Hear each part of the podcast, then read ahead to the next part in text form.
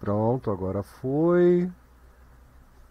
2500 kbps, CPU tá legal, 2997 fps. Como é que tá aqui no no PeerTube? A gente tem aí um como é que é uma latência, uma latitência, como disse o Oliva ontem, né?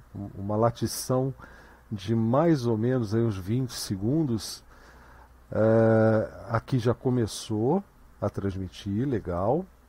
É, o OBS eu estou com a tela de boas-vindas e aproveitando então, vamos dar boas-vindas a todos que estão aí no chat, o pessoal lá do Telegram, do nosso grupo do Telegram, o DebXP Comunidade, já tem o link também para que se quiser entrar aqui no Jitsi e conversar com a gente ao vivo, fique à vontade. É, estamos aqui também já com bastante gente, estamos aqui com Django, Faustino, é, tem o Blau Araújo, a CDMI, é, o Ocran, Agnes, o Mulim, o Simplex disse que já vinha, até até o Creteu aqui hoje. Vocês sabiam que o Creteu estava aqui hoje? Ainda não estou mostrando não, tá? Mas eu só quero conversar aqui rapidinho, mas eu já vou abrir porque agora eu quero fazer essas lives um pouquinho mais dinâmicas no começo. Eu estava gastando quase 20, 20 minutos da live né, no começo, e eu vou dar apenas uns recadinhos super rápidos. Primeiro, não deixem de visitar aí na descrição do vídeo, na nossa página da publicação do vídeo, eh, as formas de apoiar o trabalho da gente no canal. Lembrar que o curso Shell GNU já está disponibilizado para todos, o conteúdo, é claro, né? Eh, nós temos aí as apostilas e os vídeos. O endereço é, é para quem não pegou ainda, entra em blauaraújo.com, que está fixado lá, é, um, é o tópico fixado. É, e, e, aliás, não é, não é o tópico fixado, mas tem o endereço certinho, tem ali em cima no menu, tem curso Shell GNU. É só clicar que já está fazendo o curso, tá? não precisa fazer inscrição nem nada, é só querer aprender.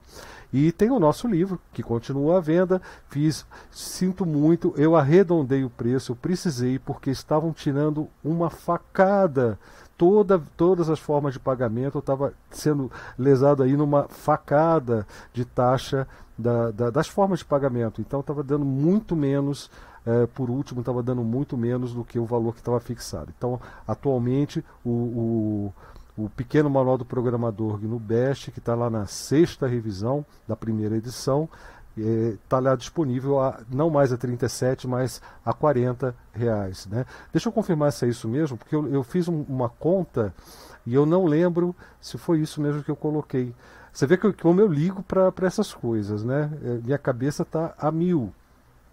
Minha cabeça está a mil. E não é propaganda de plano de saúde, não. Isso aí é porque está realmente uma loucura, né? Deixa eu confirmar se eu não estou falando besteira. É exatamente isso. Está a 40 reais uh, o livro do Pequeno Manual do Programador GNU Bash, primeira edição, sexta revisão. Tá certo? E lembrando que chegando a 500 inscritos lá no, no Odyssey, a gente vai deixar esse pequeno manual também gratuito para todos, publicado PDF lá no próprio Odyssey, tá? Mas a gente tem que chegar a 500 inscritos por lá, porque assim que chegar também eu já vou começar a trabalhar no, no, na, na, segunda edição, revista ampliada, atualizada, vai dar o eu estou prevendo que vai dar o dobro do tamanho do pequeno manual de hoje. Talvez seja o pequeno, grande manual do programador GNU Bash. Tá? Dados os recados de hoje, muito obrigado aí ao Antônio Rosa, que está com a gente, o Dalsacker, o o Aloísio, eh, eu não sei se. O Antônio já entrou aqui também para conversar com a gente. Aloysio, entra aí, rapaz. Um pouco de energia aí. Bruno Santos, JP. É, e, e, todos os demais que estão com a gente aí no chat. Tem mais gente aqui, por exemplo, o GN21, tem o Fernando Eleutério. Oh, Fernando Eleutério, quanto tempo? É, o Voitena. Entra, Voitena. Você também, entra aí, pega lá o link no grupo do Telegram. Tá? Eu ainda não coloco aqui porque esse, esse grupo não é tão, é, tão fechado, vamos dizer assim, ainda, tão, tão for, bem formado ainda quanto é o grupo lá do Telegram. Lá a gente já conversa, já, já se conhece, é um pouco mais fácil para mim. Aqui tem a afluência toda do pessoal que entra do IRC também, é, e a gente tem uma, uma, um certo cuidado de manter aqui a conversa num nível bacana né, e pessoas que já conhecem a nossa forma de conversar e trabalhar e evidentemente isso leva um tempinho para as pessoas se acostumarem. Tem gente que entra aqui no nosso grupo da Matrix hoje mesmo e não sabe que é um grupo onde a gente só fala de software livre, né? Então, é, para você ter uma ideia de como a gente ainda precisa fazer certos ajustes, né? Então é só um cuidado a mais para que essa live seja super bacana para todos nós que estamos conversando aqui e para você que vai assistir depois. Tá legal? É, maravilha. Vamos passar aqui aos boas noites, porque hoje a gente vai falar de como apresentar o software livre para quem não sabe nada de informática, para quem não faz ideia de que está sendo lesado pelo software proprietário, ou e, inclusive a gente vai ver, será que essas pessoas estão sendo mesmo lesadas por usarem software proprietário? Como que a gente aborda uma pessoa que nunca ouviu falar de software livre? Vamos empurrar para ele, como eu ouvia a coisa de 15 anos atrás? Ah, não, instala um Linux aí, um Linux, tá? Que é isso é que é legal e tal. Qual é a abordagem?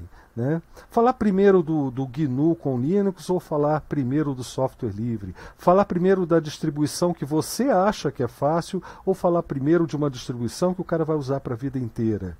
Qual seria a, a melhor abordagem? Ou, ou a melhor abordagem mais interessante? Porque eu sou daqueles caras que acha que a melhor abordagem é aquela que você decide estudando cada caso, cada, cada circunstância.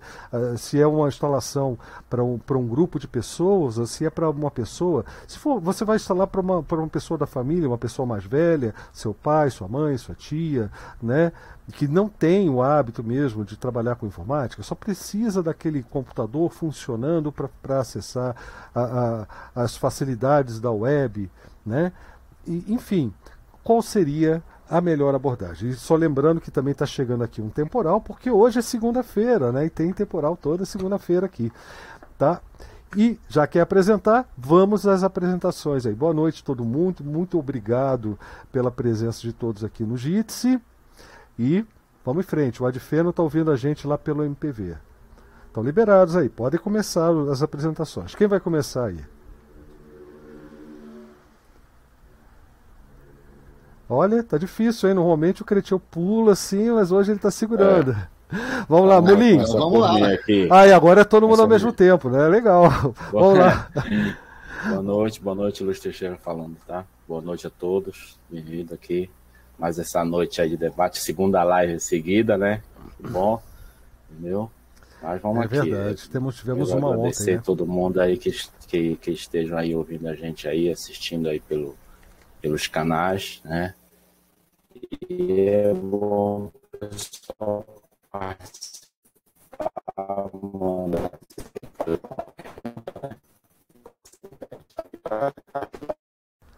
É, ô Luiz, a sua conexão foi mesmo pro Beleléu, rapaz. Cadê você aqui? É engraçado que tá verde, mas falhou Não. perfeito totalmente. Falhou? Falhou tudo aí? É, o finalzinho Falou? falhou tudo. Agora norma normalizou. Normalizou? Sim. Normalizou. Ah, tá. Mas Normalizei já.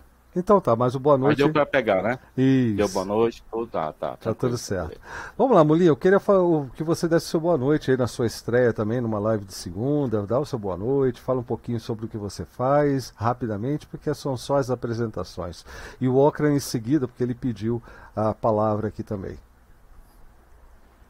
Boa noite, meu nome é Ramon Mulim, sou professor de História, é uma honra estar aqui com vocês. Tem pessoas aqui que me ajudam há muitos anos, eu sou muito grato por isso e eu estou morrendo de inveja que está chovendo aí, porque aqui na minha cidade o vapor tá na cara aqui. Mas aqui chove para subir vapor, não sei se você sabe disso, né? Meu Deus do céu, aqui está complicado. Fala, Ocran.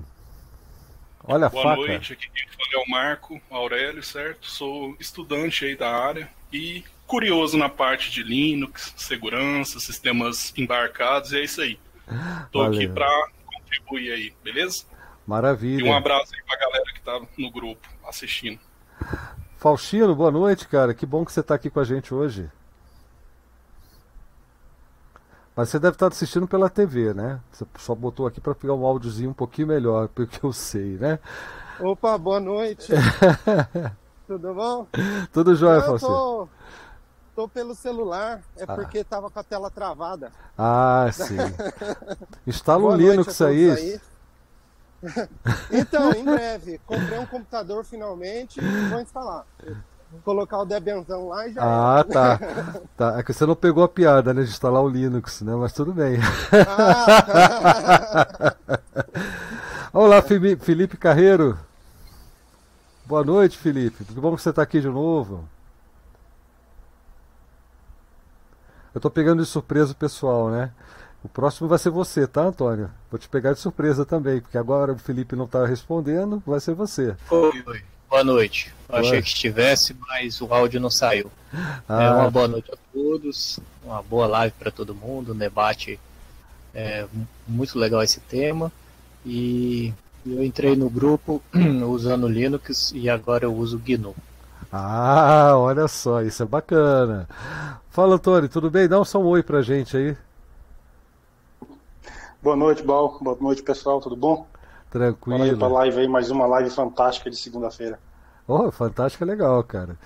É, eu, o Django eu não lembro se ele já abriu o microfone dele por aqui, ele normalmente não tinha o, não tinha o microfone quando entrava, mas ele ficava conversando com a gente pelo chat. Aliás, hoje vocês podem usar o chat do IT, do, do ah, ainda tá sem, aqui do, do Jitsi também, porque eu dei uma cortada lá no OBS e o, e o chat não aparece mais, então pode usar bastante aí o, o chat do Jitsi que eu estou uh, acompanhando.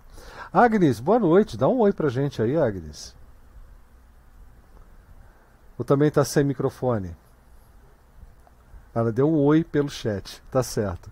É, quem que ficou faltando aí? Faustino, Django, tal, tal. Faltou você. O... Ah, mas tudo bem, só falta o Cretinho, gente. Não precisa, vamos começar Faltou com a, CD, live. Não? A CD, cadê a CD? não achei. Ah, aqui tá CM. Eu tô por aqui. Boa noite, CD. Boa noite, Lau. Boa noite, pessoal. Boa noite a todos. Vamos então agora para mais uma live aprender bastante com vocês também e, se possível, contribuir com alguma coisa também. Ah, então tá jóia. Obrigado, CD, por estar aqui com a gente e com, com o seu filhotinho também, né? É... Eu quem agradeço a vocês.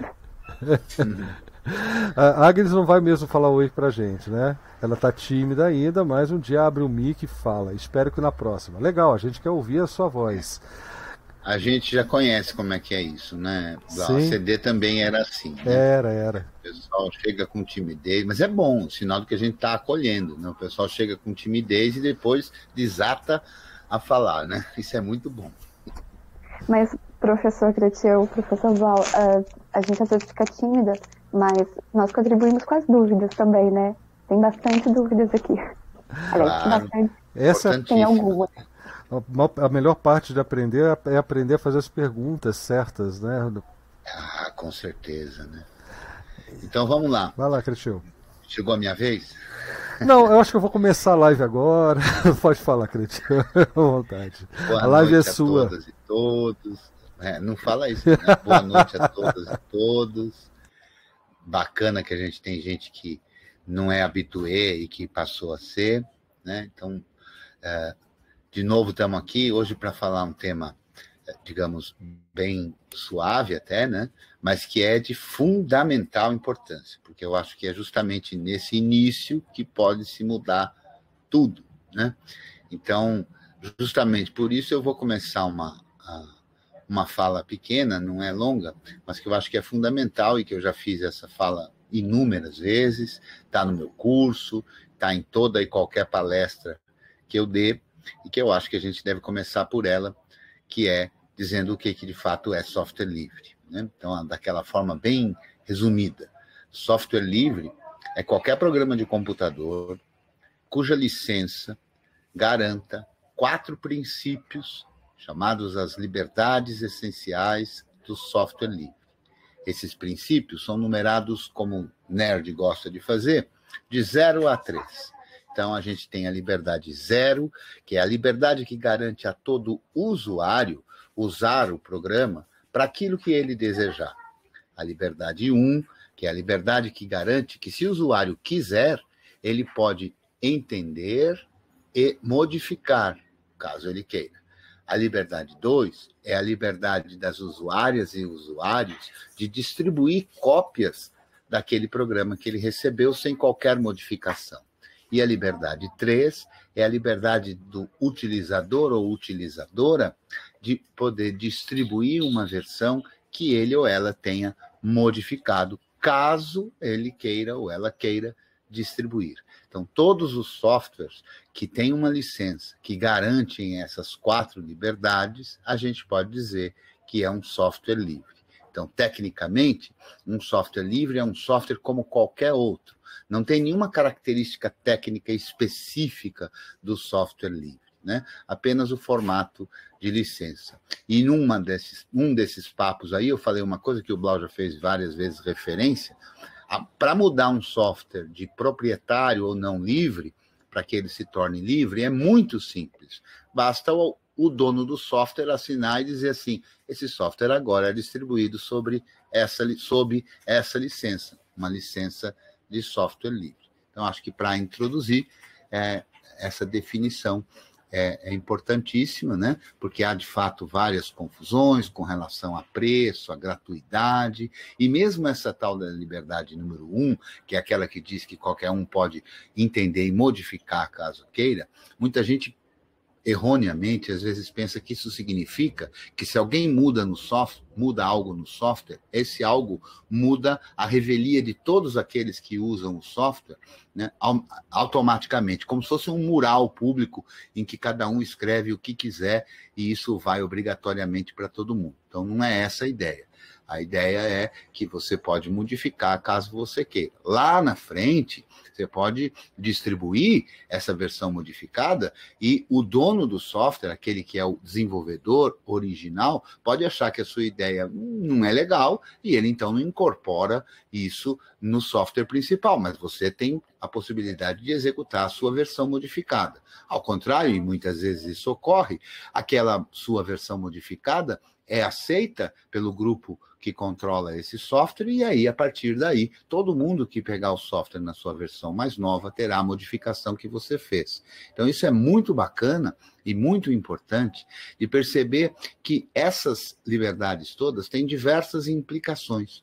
E, inclusive, para quem não vai fazer a modificação ou entender, simplesmente porque não tem interesse em programar, em nessa arte, né, um pouco de arte, alquimia, que é programar. Então, nem todo mundo tem interesse nisso. Aliás, talvez a maioria das pessoas não tenha, porque talvez a maioria das pessoas não seja programadora ou programador. Né?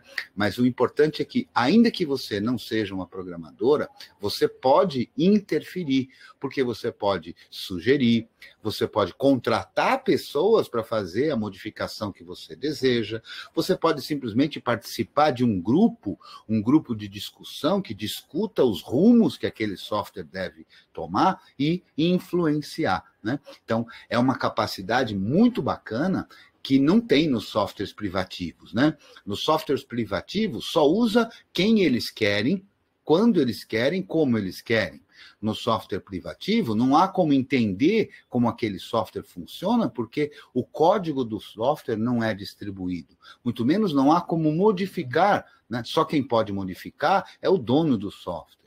Não há muitas vezes como distribuir uma cópia do software, porque muitas vezes isso é proibido, para ajudar outras pessoas. E, obviamente, não haverá uma forma de você ter a sua própria versão modificada. Então, se o software faz o que você quer, muito bem. Se ele não faz, você não tem o que fazer. Ou seja, só como usuário, você já está à mercê das escolhas e das vontades do dono do software, sem ter qualquer possibilidade de interferir. Né? Então, acho que, dito isso, como introdução, tá bom, né, Blau? Senão eu vou continuar aqui na palestra, eu falo duas horas, ninguém mais fala. Né? é verdade, a gente sabe que é verdade, viu? Ele não está exagerando. Brincadeira, Cretinho. Por mim, é, é, podia continuar, mas eu queria perguntar para o pessoal: quem aqui já esteve no papel de apresentar o software livre, e veja, eu estou falando software livre, para outra pessoa, para alguém da família, para um colega de trabalho? Quem que já esteve nessa posição? É, usa o, o, a mãozinha aí, quero, quero ver quem que vai levantar a mãozinha aí. Pode clicar na mãozinha para responder. Ó, o Creteu, o, o, o Mulim, é, Felipe Carreiro, o Igor, 4, 5 agora com o Antônio, é, o Luiz Teixeira também, a CDMI, CDMI também já teve nessa situação. Django, então, praticamente todo mundo, né? Quem que, quem que não? A Virgínia, que não o Vitor Araújo não levantou a mão, pensei que fosse a Virgínia. O, o, foi o Igor Musetti que apareceu aqui de novo, não sei. Uh, mas enfim, ele já, eu já tinha visto. A Agnes, pelo visto, é, o, e o. Professor? Ah. É que eu apresentei o Ubuntu para minha esposa e ela está usando o LibreOffice também. E o PopOS César podem não ser totalmente livres, né? Mas por isso que eu não respondi. Entendi, entendi. É, e a pergunta foi bem específica: apresentar o software livre para outra pessoa, não apresentar uma distribuição GNU para outra pessoa, né? É, e, e, essa, eu queria que um de vocês que levantou a mão contasse como foi essa experiência. Por qualquer um de vocês, é só tomar aí à frente, os outros vão esperar. Tá, deixa eu falar. A minha, a minha, ela foi assim. É, na realidade, a pessoa veio até mim, veio falar comigo, eu estava usando o Debian, e a pessoa viu assim, ah, mas tu não usa o Windows? Eu disse, não, há muito tempo eu não uso ele. Aí, mas que sistema é esse? Aí eu expliquei para ela, né? Mas aí, sabe como é que são aquelas pessoas, né? De primeira, assim, ela teve o impacto de ver que uma pessoa estava usando um sistema diferente do Windows, porque para a maioria das pessoas só existe o Windows. As pessoas não conhecem que existem outros sistemas operacionais, né? Porque na a maioria das pessoas, na verdade, o que, que ela quer? Ela quer chegar na casa dela, ela quer ligar o computador, acessar o navegador, acessar a internet, ver o que ela tem que fazer, ouvir música, né? Aí entra naquela questão que o na apresentação do, do Cretil, né? É pessoas que querem somente usar né? Não tem pessoas que pensam em programar, nem todo mundo vai ser programador. Sim, então acho mas... que a gente tem dois públicos, né? Sim. Agora você apresentou então o software livre no momento seguinte. Primeiro você apresentou a distribuição GNU e depois você apresentou o software livre. Foi isso? Não, é, na verdade assim, eu apresentei o Debian. Então, não é um, eu, você não fez tudo, uma apresentação não. do software livre para outra pessoa. E é essa a minha não pergunta. Como, é, não como software livre. Até porque na época que eu estava usando, é, eu não estava ainda inteirado com a ideia de software livre. Entendi. Depois que eu vim perceber que, na realidade, eu acabei apresentando, mas indiretamente, não com aquela ideia de que só usava software livre. Na realidade, eu estava usando. Tá, entendi. E alguém aqui, e alguém aqui tava, apresentou o software livre para alguém? Já teve essa oportunidade? Eu. Mulim? Eu para uma diretora. É, estava explicando para ela, né, o que, que eu tinha feito na, na sala de informática, né, e ela dizendo que já tinha já tinha trabalhado numa escola que tinha o Linux educacional, né, e que ela já estava familiarizada, assim, digamos, pelo menos em partes com o sistema, né, e aí eu entrei, eu falei, mas essa não é a parte mais importante. A parte mais importante não é porque o uso de um computador antigo fica melhor ou porque os aplicativos eles estão dispostos com mais facilidade, né? Então eu expliquei sobre as liberdades, mas meio que na, acho que na cabeça dela aquilo não tinha muita importância, né? Porque as pessoas é, é, elas não se sentem lesadas, né? É muito complicado. As pessoas elas não se sentem lesadas porque elas usam aquilo a vida inteira e num costume que, que ela usa aquilo de forma irrestrita e irresponsável, né? Mas é, eu já apresentei software livre para uma diretora e eu estou sempre conversando com a minha esposa sobre isso aqui, né? Ela também usa Debian atualmente, né? É, ela migrou do Ubuntu para o Debian e atualmente a gente conversa bastante sobre software livre, né? Sempre que é possível ela dá essa prioridade. Show de bola, cara. E, e, alguém mais teve essa experiência? O Igor tá querendo falar? Pode falar, Igor. Opa, boa noite, Blau. boa noite. Podem me escutar? Tranquilamente. Boa noite, Blau, todo mundo na mesa, tudo jóia, beleza? Cheguei um pouquinho atrasado com delay, mas vamos lá. Feliz aí de ter conseguido participar hoje. Bom, respondendo a sua pergunta, Blau, é, eu já tive a oportunidade, sim, de apresentar software livre para outra pessoa.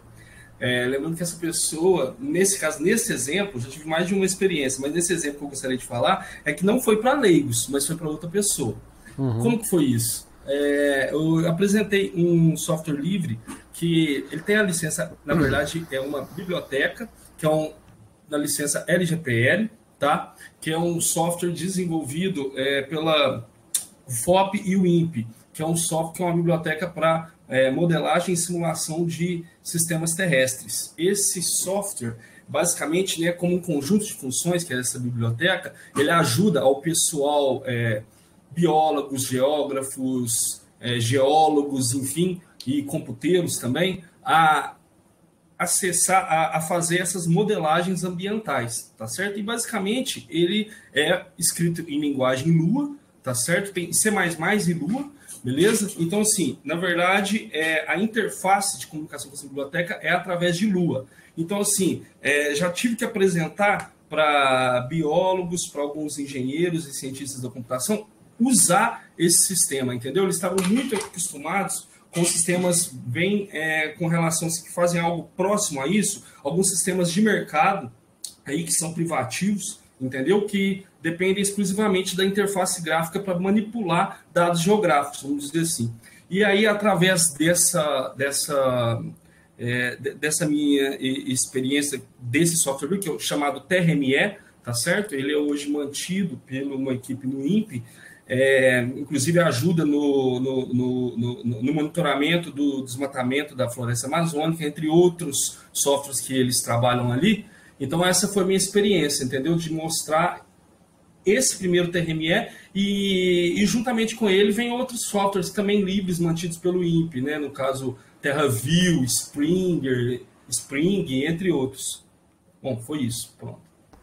Oh, bacana, então você apresentou o software livre, ou, ou apresentou só a biblioteca? E essa é a minha pergunta. A biblioteca ela precisa, por exemplo, do TerraView, que é um software livre para rodar, certo? Não, a... não, mas você apresentou a... o software livre? O software, não um software livre. Eu acho que vou ter que reformular, né? Um software eu livre. Acho que ninguém é... entendeu a sua pergunta, né, Blau? Pois é. Eu acho que a pergunta é, é como a apresentação que eu fiz há minutos atrás, que é apresentando o, o que conceito. a ideia do que se trata software livre. Que foi o que o Mulin fez ali também. Então, mas não estou dizendo que, ah, que, que, é, que, são ruins as respostas, não. É só uma questão de. de, de a, a, primeira pergunta que eu quero saber mesmo. Não, de você. foi ruim, foi a pergunta mesmo. É, foi a pergunta, né? É, é se foi apresentado o software livre para alguém entendeu? O, o software. conceito, né? Entendi, Mas entendi. ela foi ruim em termos, viu, Cretil? Porque o que eu quero estabelecer é exatamente isso. É, o quanto que a gente confunde o software livre com um software livre. Enquanto que um software ser livre é uma condição de licença, não é verdade? E, então, você, para você apresentar para alguém que ela é, é vantajoso para ela de alguma forma utilizar um software livre, a pessoa tem que saber o que é o software livre. E esse cuidado é um dos cuidados que eu vejo sendo descuidados por aí, normalmente na apresentação. Eu, desde que eu comecei nesse mundo, eu, eu vou contar um pouco da minha história, posso contar também? É rapidinho. Que é o seguinte. Eu, eu, eu não comecei com distribuições. Eu descobri por acaso, numa das minhas buscas, né, navegando aí na internet, eu descobri por acaso um manifesto do projeto GNU. Aquilo me fascinou, cara. Isso foi em coisa de 2002, mais ou menos, 2001. Me fascinou de um jeito que eu comecei a correr, correr atrás. Eu ainda usava o Windows, era o Windows ME, viu? O CD Me, Windows Me na época, e depois passei para o XP. Ah, não, já estava no XP nessa época. É, mas eu, eu comecei a me interessar por isso e caiu aquela ficha. Bom, se eu quiser ser totalmente livre a partir de agora, eu vou ter que começar, pelo menos, descobrindo o que eu tenho que fazer para que o meu trabalho continue sendo possível de ser realizado. Eu trabalhava com design, com programação, é, trabalhava com, com desenvolvimento de, para web, né? E eu queria as mesmas ferramentas, ah, ou melhor, as ferramentas que me permitissem fazer o mesmo trabalho, né? Eu não podia parar. E também não, não gostava muito dessa ideia, que eu já sabia que era possível de fazer um dual boot com um sistema operacional GNU. Então, o que, que eu fiz? Né? Eu, eu comecei a, a, pro, a procurar programas que fossem livres, porque a ideia do software livre já tinha me convencido antes. É diferente, por exemplo, o Cretil já contou aqui várias vezes, né? Ele foi pela. porque estava super incomodado, né, Cretil? Pode, pode falar. Você estava super incomodado com, com o sistema operacional que você tinha, né? Pode contar para o pessoal. É, eu, eu, eu conto isso sempre, né? Porque ao contrário de muita gente, que hoje eu sou um, um ativista do movimento do software livre, defendo o software livre, mas eu não conheci o software livre, eu conheci o Linux. Eu conheci o que a turma chama de Linux. Erroneamente, não foi o kernel que conheci, conheci um outro sistema operacional, porque eu buscava, porque eu sempre achei o Windows, continuo achando, muito ruim tecnicamente. Né? Para mim é inaceitável o, o, o travar. Para mim é inaceitável usar um programa antivírus. Para mim é um absurdo isso completo.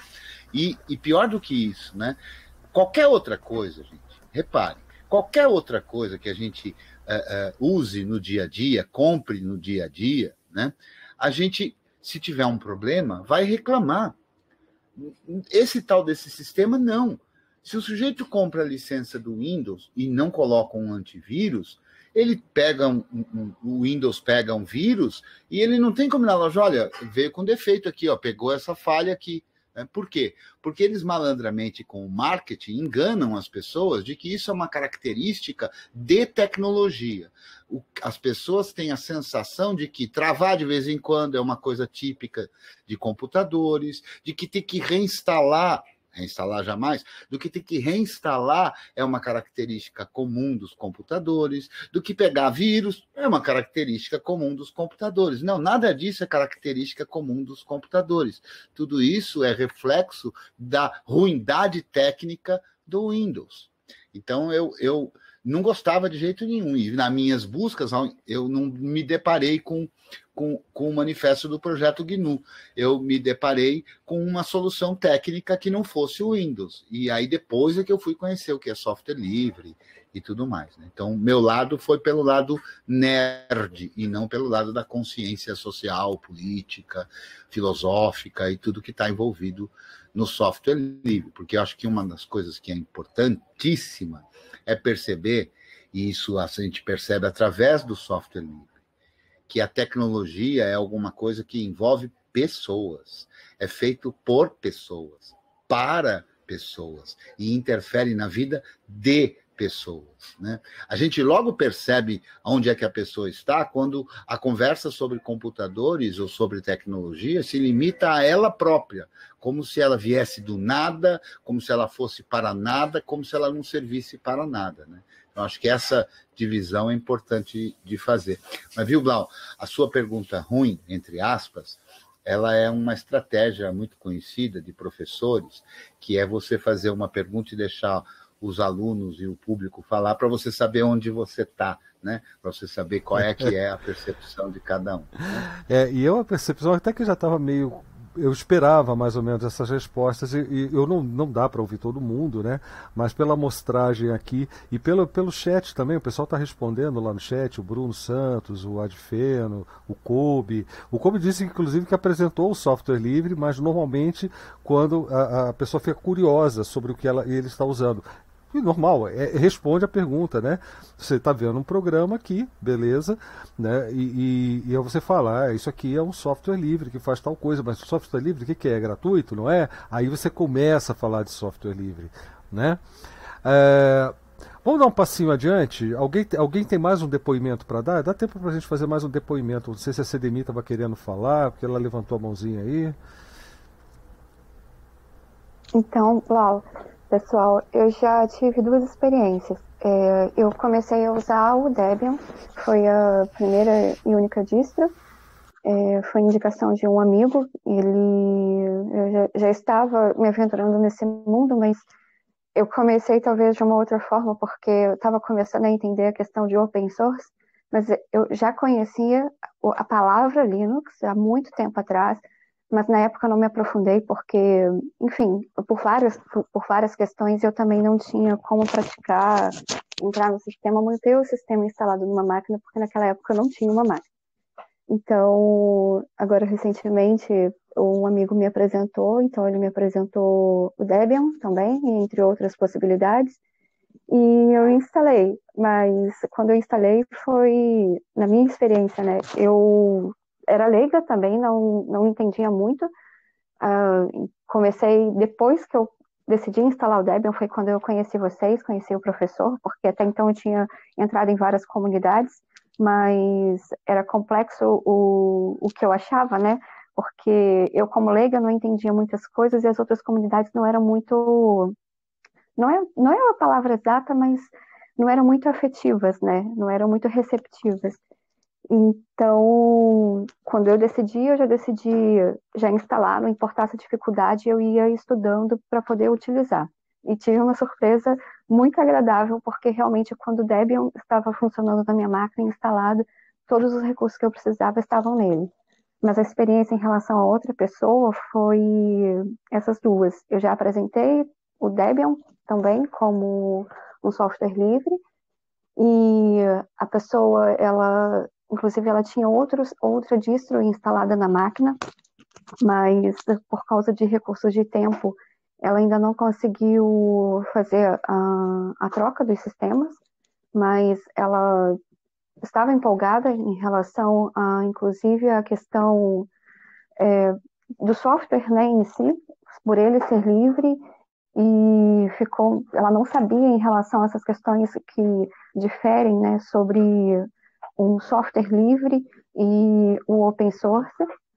E uma outra experiência que eu tive também foi em relação a um, a um pacote, né, um programa que ele também tem, pode ser instalado em, em, outra, em outra distribuição, em outra distro, e, e infelizmente também né, naquele que a gente realmente luta contra, que é um Janelas, mas é porque este programa foi era com urgência, a pessoa tem um janelas instalado, mas ela precisava simplesmente de uma outra possibilidade de, de instalar um programa.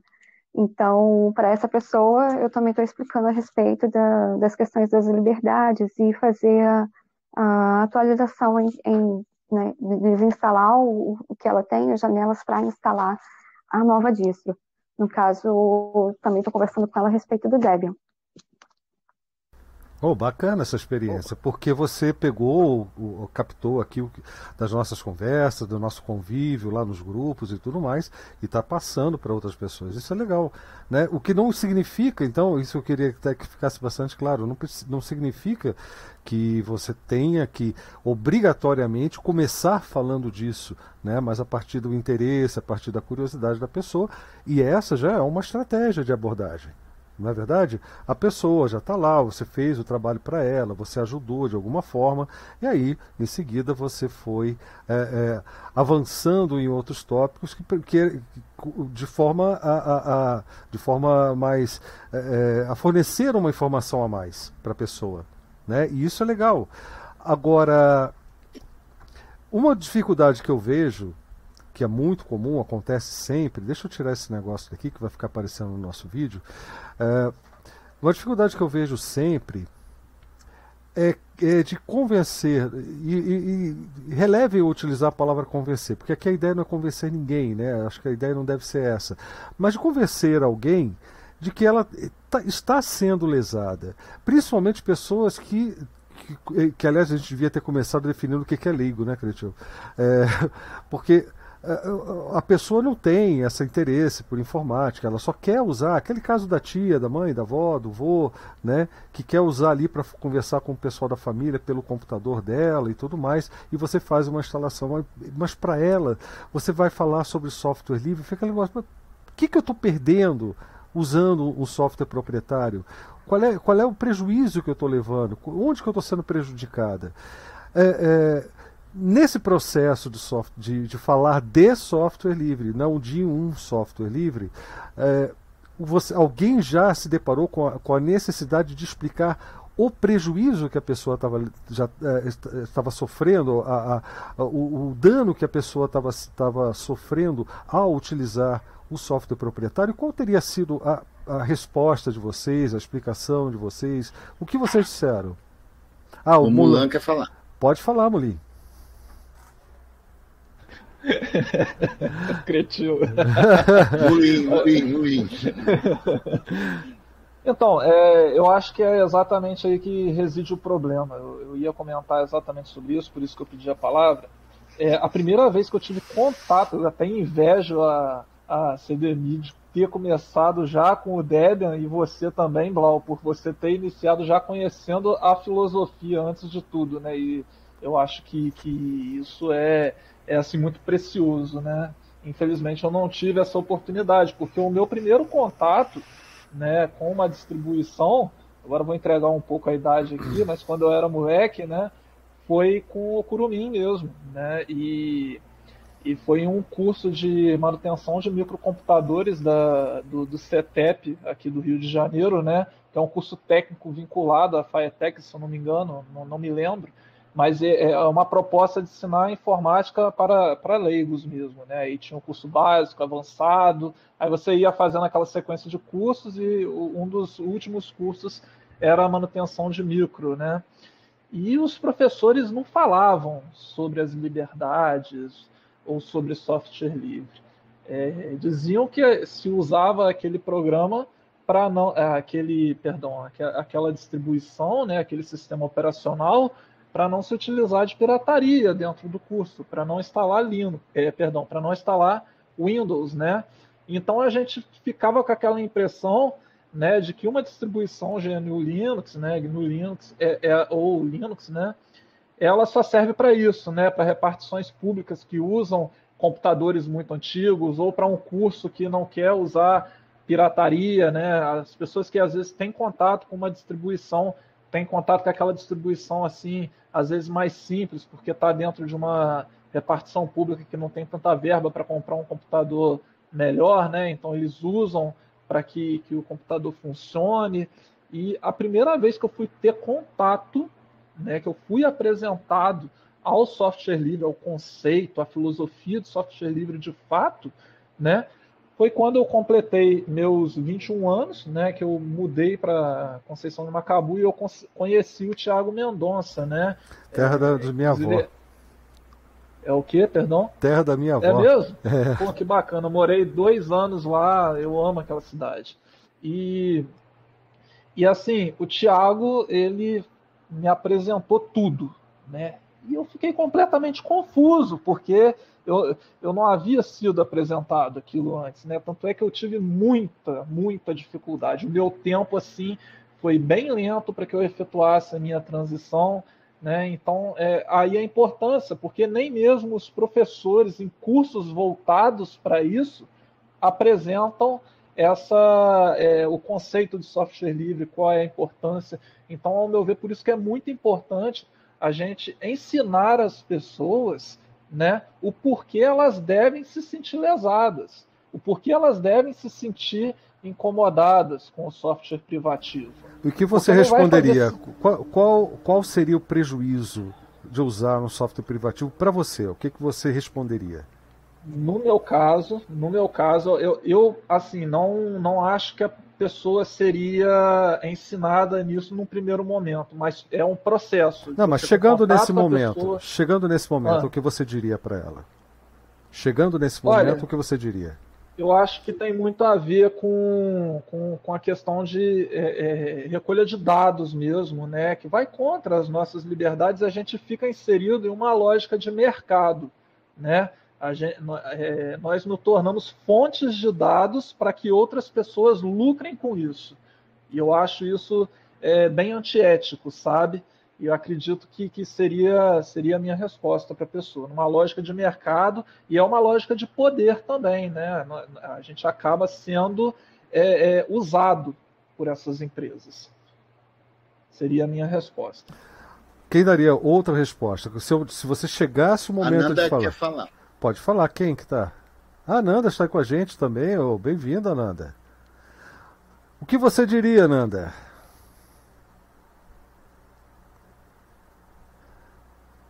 Ah, eu acho que a Nanda só está cumprimentando. Gostaria de falar, acho que ainda é do Mulim aqui. Só os novinhos online, que ela disse.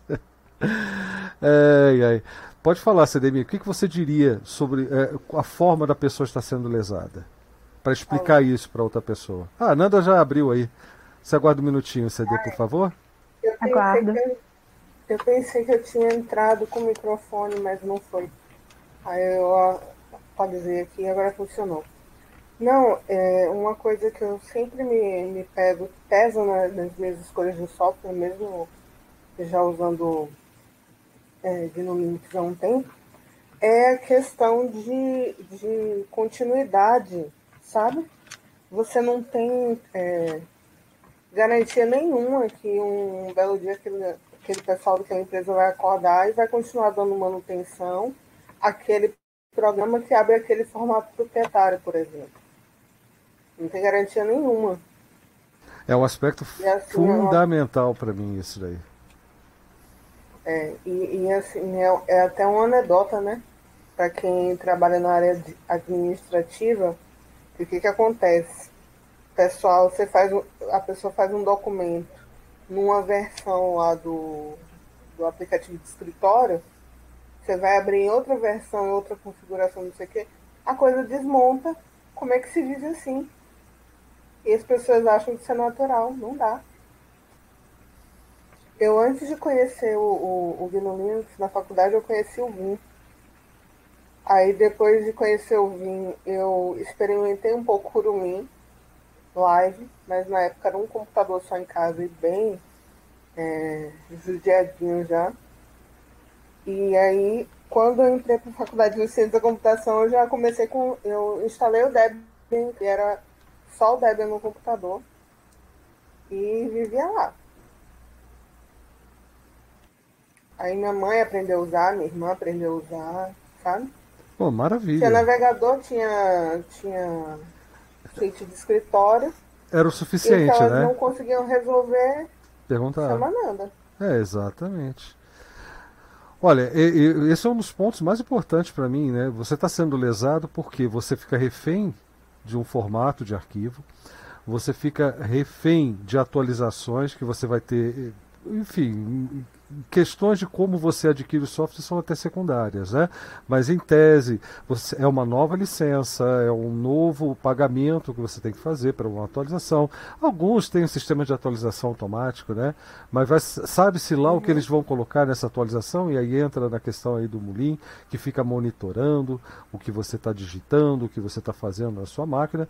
Mas esse aspecto, para mim, eu, eu acho que é, que, é o, que é o aspecto de segurança mais importante, que é a segurança da continuidade qualidade do seu trabalho. Essa, é, é de um, num primeiro momento, para mim é o mais importante. Você colocar todo, todo o seu serviço. Quando a gente fala leigo, voltando um pouco ao, conceito do leigo, a gente está falando, por exemplo, de um empresário que tem que fazer uma instalação ali para os seus funcionários e a área dele, sei lá, é, é, fazer projetos de mecânica, ou é uma contabilidade. O cara tem educação, o cara tem é, é instrução, né? É, mas ele não conhece do assunto, ele não tem uma noção das opções, do leque de opções que ele tem para colocar, para fazer a computação na empresa dele. E aí que tem que entrar esses aspectos. Né? Blau, Pode deixa falar. eu passar à frente da CD um pouquinho, porque como eu vou comentar sobre ela né, nessa minha fala, e ela fala na sequência, é, é, por favor.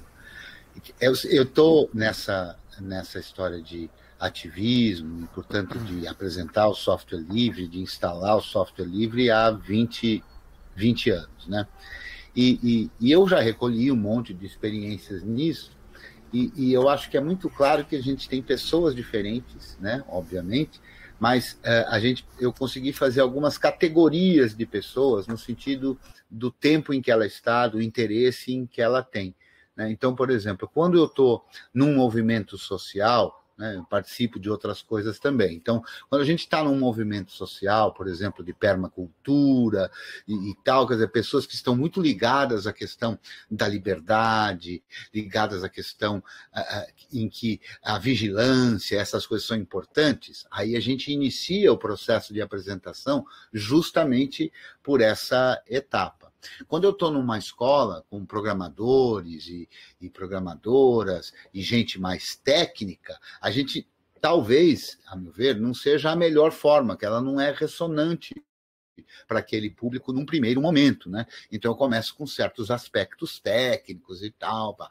Quando eu estou num grupo, e às vezes a gente vê isso, é, é um grupo de pessoas que são muito curiosas, interessadas, aí a gente apresenta algumas coisas assim do tipo de escovação de bit, né? Lá no fundo e tal. Então eu acho que cada público tem, cada pessoa pode se enquadrar em, em, em alguma coisa. Eu acho que quando a gente lida com leigo, a gente tem que saber identificar isso, porque a abordagem é diferente e porque a maneira de abordar também é diferente. Né? Por que, que eu falei que eu ia falar da CD?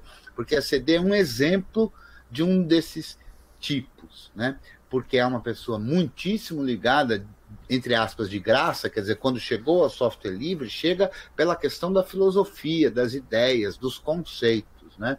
Então, é um típico uh, uh, usuário iniciante que às vezes não é técnico, que às vezes a questão importante e primordial não é a questão técnica, mas sim a questão filosófica. Então, a gente tem que atuar em cima disso. Né? Quando a gente pega um cara técnico, a gente vai por esse outro lado. E a CD é um exemplo também, uh, eu acho muito interessante como, como pessoa, porque ela é, é, é muito ligada nesse aspecto filosófico e ao mesmo tempo ela é super segura. Então ela está super curiosa, super interessada, mas ela quer entender antes de fazer. Eventualmente a gente tem usuários que não são assim, que são impacientes, e a gente tem que saber lidar com isso, né? Exato. Aquele usuário que só quer o problema imediato resolvido ali. A gente encontra, inclusive nos grupos de apoio, pessoas que estão ali com uma pressa enorme, né? Não estão dispostas, assim, num primeiro momento, a aprender. Então a gente primeiro tem que trazer a pessoa com a disposição. Então é todo um trabalho é, é, que eu acho que é muito gostoso de ser feito, né? Mas que envolve muitas pessoas mais uma vez, né?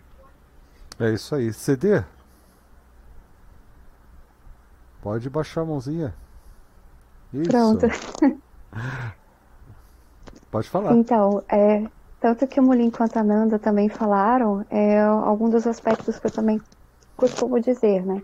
É, infelizmente, é, eu, assim, quando tenho a oportunidade, eu costumo falar muitas coisas. E às vezes o tempo que as pessoas têm disponíveis, é, isso entra dentro do que o senhor falou, professor Petiel. Senhor, viu? dentro do que você falou, professor, porque ultimamente é, as pessoas com quem eu converso também têm muitas atividades, então essa questão em relação a tempo, é, eu costumo fazer essa verificação do que, que realmente a pessoa está interessada, no que que o que, que ali para ela seria mais interessante ela observar primeiramente, para que depois possa ser então esclarecido alguns outros fatos, né? Mas eu normalmente também mostro em relação não só à questão filosófica, né? Porque, como você disse, é algo muito importante para mim, principalmente porque é dela que deriva todo o desenvolvimento de uma distro e isso, para mim, é extremamente importante porque o Debian realmente ele tem um diferencial grande em relação às outras distribuições, não só pela questão do desenvolvimento em relação aos pacotes, como a forma do desenvolvimento é efetuada, como também pela questão de você ter oportunidade dentro do próprio Debian, mantendo o repositório MEM, por exemplo, você ter uma distribuição 100% livre. Obviamente que isso ser 100% livre deve, deveria variar de acordo com o equipamento que nós temos, né? Mas isso já é uma questão de hardware, né? É um problema mais técnico. Mas essa possibilidade eu costumo dizer às pessoas, né? Eu digo às pessoas, o fato também de a comunidade, o desenvolvimento, nós termos a questão do suporte, inclusive no seu grupo, professor, tanto no seu do professor Fretiel, né, no curso do professor Fretiel, quanto no Blau, é importante a questão da linha de comando, porque normalmente as pessoas quando pensam em Linux primeiro, né, elas não conhecem essa questão também da diferença de um GNU Linux para outras distros, né, é, outras distribuições GNU também. Então eu costumo exemplificar esse detalhe. Já tenho, já é, vamos dizer assim, é, é, a gente já vai conhecendo, né, através do curso de vocês essa, essas características então, eu vou apresentando também, porque essa questão do, de você ser refém de um suporte de uma empresa paga também é bem referenciado, né? Porque as pessoas têm a tendência de pensar que porque eu estou pagando por uma por um por um programa, por um por uma distribuição ou por uma ou por um sistema que não é livre e que contém blobs proprietários, que inclusive é algo que eu digo também porque esses blobs são são binários que são executados no computador e que nós não sabemos né, o que ele executa dentro da máquina. Então, essa questão sobre o, essa informação também de gerar essa competitividade, né, é, faz com que esses blogs também sejam, acredito eu, né, em questão em relação ao mercado, seja algo que não seja realmente facilmente para outras distros serem desabilitados. E essa condição de a pessoa ter a oportunidade de estudar, é, se desprender daquela questão principal em relação a softwares proprietários, de que você não pode fazer nada além do que é aquilo que está informado ali para você no ambiente, seja no ambiente gráfico ou seja num terminal, quando você tem uma distribuição como o Janelas, por exemplo, você não tem a oportunidade de fazer nada do que ela realmente determina para você ali. E com uma distribuição um software livre, você consegue. Obviamente, a gente tem que ter mais recursos para estudar, mas não é algo complexo, porque dentro de um terminal você tem a oportunidade de estudar o Bash, por exemplo, é o que você tem, tem nos ensinado, Blau. E em relação a comandos, é, mesmo que sejam comandos específicos, a comunidade no, no curso de NU também, do professor, está sempre disposta a ajudar. Então a gente vai assimilando as informações no tempo em que realmente a gente tem a condição. Mas o ambiente gráfico de uma distribu livre, ela tem todos os recursos que a pessoa, a maioria das pessoas, né, no caso, que estudam, é, normalmente que são as que eu tenho contato, já todos os aplicativos já estão ali já para que ela possa utilizar. Oh, bacana. Então eu acho que é, sem deixar. É, ah, só um pouquinho, Saulo, só um pouquinho. Eu queria confirmar aqui, primeiro com o Antônio, porque ele está com a mão levantada aqui há algum tempo. E eu não sei se ficou daquela primeira pergunta que eu fiz ou se ele levantou a mão depois. Antônio? Você quer falar alguma coisa, Antônio?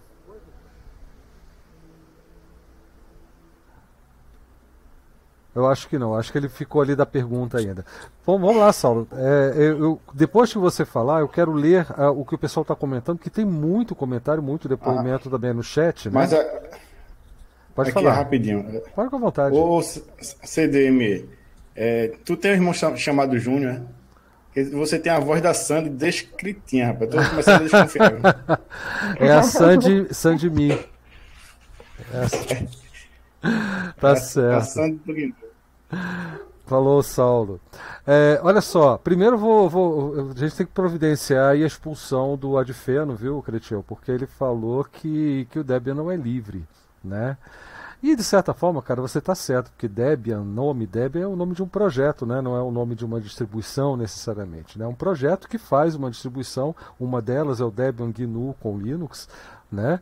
E, e, que é livre, sim, é só uma questão de você utilizar do jeito certo. Da mesma forma que você pode baixar uma distribuição que traz tudo prontinho e já livre, o Debian você tem acesso a todos os componentes, se você quiser, para fazer a sua distribuição livre. Né? E pode tornar mais livre ainda, como eu e o Cretil fazemos aqui, instalando o Linux Libre, né? desenvolvido também aí pelo nosso convidado de ontem, né, o Oliva, né, é, que, que, é bem legal, bem bacana, e eu estou aqui super satisfeito com o Linux Libre em todas as minhas máquinas. Tá? É, então, vamos providenciar porque o cara falou mal do Debian, né? Mas enfim, é só brincadeira, viu? Você quer falar alguma Não, coisa para ele? Pode falar, eu, ah, claro que eu quero, né? para ele e para todos. então, é, vamos lá, eu acho que precisa ficar muito claro isso. A Difeno, a meu ver, está equivocado. Uh, a Free Software Foundation, a Fundação do Software Livre, não endossa a distribuição Debian e, e dá as razões para que isso uh, seja assim. Né? Então, o projeto Debian é um projeto de distribuição de um sistema operacional chamado Sistema Operacional Universal, um sistema que distribui softwares livres, exclusivamente softwares livres. Então, se eu acesso o site do Debian e baixo a mídia de instalação do Debian, ali tem exclusivamente softwares livres. É verdade. Seja é verdade. no kernel, seja em qualquer outro lugar. O que acontece é que existe, o Debian optou por essa forma de pensar. O Debian, é, é, se eu preciso de um software não livre, eu encontro nos servidores do Debian. E é justamente por esta razão que a Free Software Foundation não endossa o Debian, porque ela considera que uma vez que o projeto Debian mantém nos mesmos servidores os softwares livres e os softwares que não são livres, então, eles não endossam esse comportamento.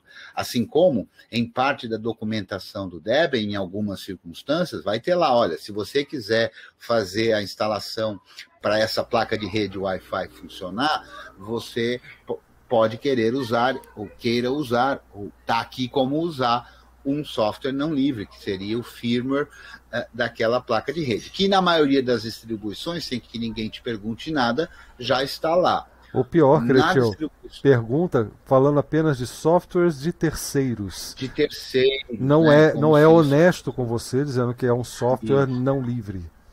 Exato. Então, é, é, preciso fazer essa distinção. Né? Então, se você quer usar o Debian e quer estar livre, você pode fazer isso. Basta você baixar o CD oficial ou a imagem oficial de CD e de DVD e fazer a instalação.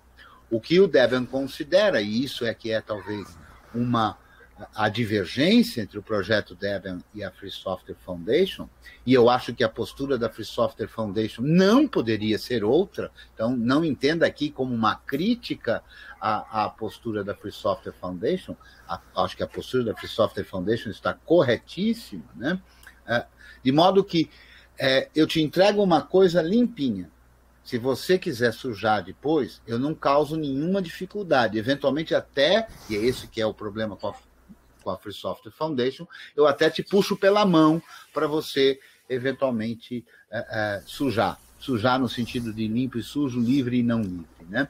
Então, eu acho que isso que é, que é importante de ser distinto para a gente não falar coisa errada, né? para a gente não induzir ao erro. Então, esses senões que a Free Software Foundation tem com relação ao Debian estão lá escritos, são muito claros, inclusive no próprio site da Free Software Foundation consta uh, os porquês e também as afirmações. Está escrito no site da Free Software Foundation que o kernel que é distribuído, o kernel Linux que é distribuído pelo Debian é exclusivamente software livre. Embora o o Debian não distribua apenas o Linux como kernel, também distribui o HUD e também distribui o FreeBSD, o KFreeBSD. Então, o projeto Debian é um projeto que, inclusive, está no seu estatuto, preza pelo software livre. Esses senões são bastante claros, e, mas isso, a meu ver, não faz do Debian não livre. Exatamente. Inclusive, esses senões aí também estão explicitados e justificados no, mesma, no mesmo compromisso do Debian, que é que sim, nós estamos comprometidos com o software livre. É o item 10, é Isso. o item 10 do, do contrato social que fala que compreendemos que alguns de nossos usuários podem ter eventualmente a necessidade de usar um software não livre. Exato. E aqui está à disposição para quem, quem quiser. Exatamente, nos é, servidores, é... mas não na distribuição. É, só um pouquinho, é, gente, é. que eu tenho que dar continuidade aqui ao pessoal do chat, a gente tem que, tem que dar espaço para eles também, né? Mas, enfim, voltando ao assunto próprio, a de Feno diz aqui, é, todas as vezes que há algo relativo à informática, eu abro uma reflexão aqui em casa, opcional na verdade, sobre possível mau comportamento de um software que não se sabe se é livre e por isso assume-se não livre. Eu também tenho essa prática, tá? Se eu não consigo encontrar licença, se de alguma forma não tenho como atestar a, a, a liberdade do software que eu estou usando, seja né, um software que eu instale no meu desktop ou um software que eu acesse via navegador, que para mim é algo que precisa de fato de uma, de uma revisão, né? É, eu já considero que é não livre. Né? A menos que eu confie muito em algumas informa informações do próprio fornecedor de serviço que fala assim, não, o que a gente está fornecendo aqui é livre. E a gente às vezes tem que confiar. É o caso, por exemplo, dessa instância do Jitsi, porque é, a instância em si ela é livre, mas ela utiliza é, JavaScript, alguma coisa assim que a gente não sabe, né? Que ela está puxando lá de um determinado ponto e algo é não livre. É, é, é muito difícil a gente, a gente mesmo que está acostumado a procurar licenças e tudo mais, ter essa certeza, né? Então, é, é, se a gente não encontra, eu já passo, já parto do pressuposto, bom, é não livre. mas enfim, o GN21 também está aqui com, com um depoimento. Aliás, GN, deixa eu falar uma coisa. Toda vez que eu vejo esse seu nick, não sei porquê, cara, eu me lembro do Augusto Nunes. É, eu acho que era esse o nome dele lá do BR Linux, lembra dele, né? Eu acho que era esse o nome dele. Me, me vem essa associação com BR Linux, não sei porquê. Mas enfim, fui apresentado por um técnico de informática do Curumim. Ele me deu o CD de instalação e eu, na época, muito moleque, ignorei. Só mais tarde fui apresentado ao Ubuntu e depois alguma distro 100% livre do GNU. Não livre de GNU, né? É livre, do GNU 100% livre. Né? Bacana. É, Bruno, nisso eu tive sorte. Fui apresentar ao software livre numa semana de software livre no Paraná, levado a cabo pela Celepar em 2006. Bacana adfero novamente. Por exemplo, quando o ministro X diz que vai abrir Y, desde que tenha aplicativo Z, então eu falo sobre possíveis problemas com aquilo. Quando um programa X falha e causa filas em algum lugar, programa quer dizer sites com JS também, né? Eu acho que. Ah tá. Ali, ou quando o programa X falha e causa filas em algum lugar. Programa, ele quer dizer sites com JavaScript também. Bruno Santos, tenho até o certificado dos mini cursos daquela semana. Depois fui adquirir o livro do João Heriberto Mota e eu aprofundei o conhecimento nele, tanto em termos filosóficos quanto em termos técnicos. Olha que legal. Não sabia que o, o Heriberto também entrava nessa, nesse aspecto da coisa, né? É... Quem mais? O GN21 de novo diria para um leigo que o software privativo dá emprego só lá no Vale do, do Silício, por exemplo. E o software livre pode dar emprego para o seu vizinho, na sua cidade, além de todas as questões filosóficas, é claro. É, PQP, o AutoCAD, o AutoCAD tem um custo de renovação anual de 1.400 pratas. Caramba! Eu já perdi a oportunidade de pesquisa, a Nanda que falou aqui com a gente, né? É, ela já perdeu a oportunidade de pesquisa porque a suíte usada no grupo de pesquisa não funcionava no Ubuntu. É, boa noite, pessoal. Vivo Software Livre, Angélico BR. Adfeno, vixe, quando entramos na área de contabilidade, onde estou me formando, existem várias empresas. É, eu citei contabilidade, né? Que, vez por outra, dão palestras na faculdade onde estudo. Não quer dizer que eu sou contra negócios com base em software livre. Alguns são muito ruins. E nem sei se era o software livre. Ainda bem que a maioria dos exercícios são feitos com planilhas eletrônicas e não softwares específicos. É, NIC, NIC 12, software livre deveria ser uma política de Estado. Simples assim, também acho. É, software livre faz parte das políticas de Estado, mas não é no nosso o, o Kobe falou, né? No, o Adfeno, notei, porém, um movimento no, dos acadêmicos da faculdade onde estudo de exigirem maiores aulas com o uso de, de software específico. Espero que isso não signifique mais software, signifique mais software não livre. É, eu também espero que não, e é uma boa oportunidade de você induzir. Aliás, eu tenho aqui, eu conto sempre um caso, que eu fazia uh, o curso de licenciatura em música com ênfase em educação à distância. É, era um curso também à distância, né?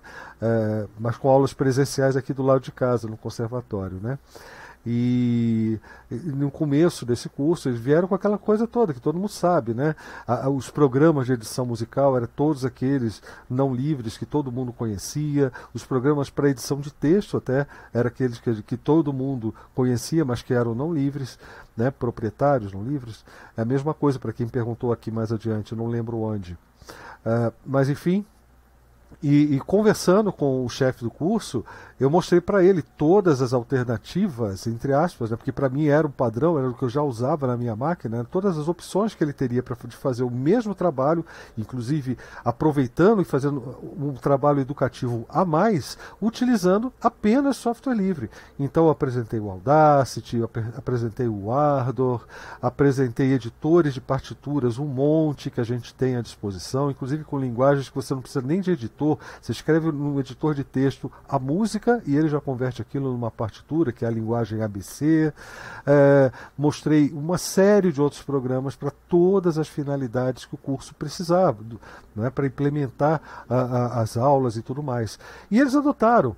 Não sei como é que está hoje, mas na época passou a ser uma opção para quem quisesse apresentar. Então eles fizeram o um ajuste dos formatos em que os trabalhos tinham que ser entregues.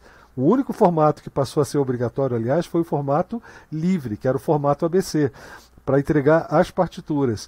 A edição de texto, tudo bem, ele passou a aceitar o formato livre, ele se adaptou para isso. Né? E outros também, de editores de partitura mais complexos, também ele já se adaptou para isso.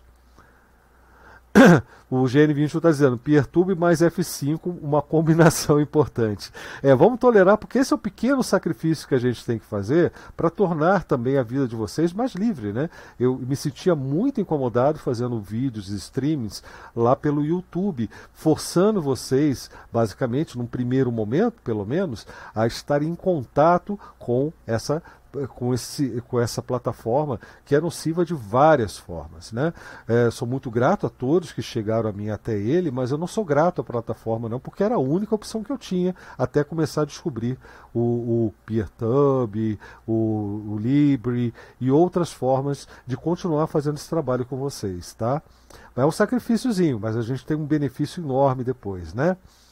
A Nanda falou que, para inclusive, só um pouquinho é, que a Nana falou que jogou no MPV para ajudar com a banda, mas está no Jitsi, né? É, tá certo. Diga, Cretião.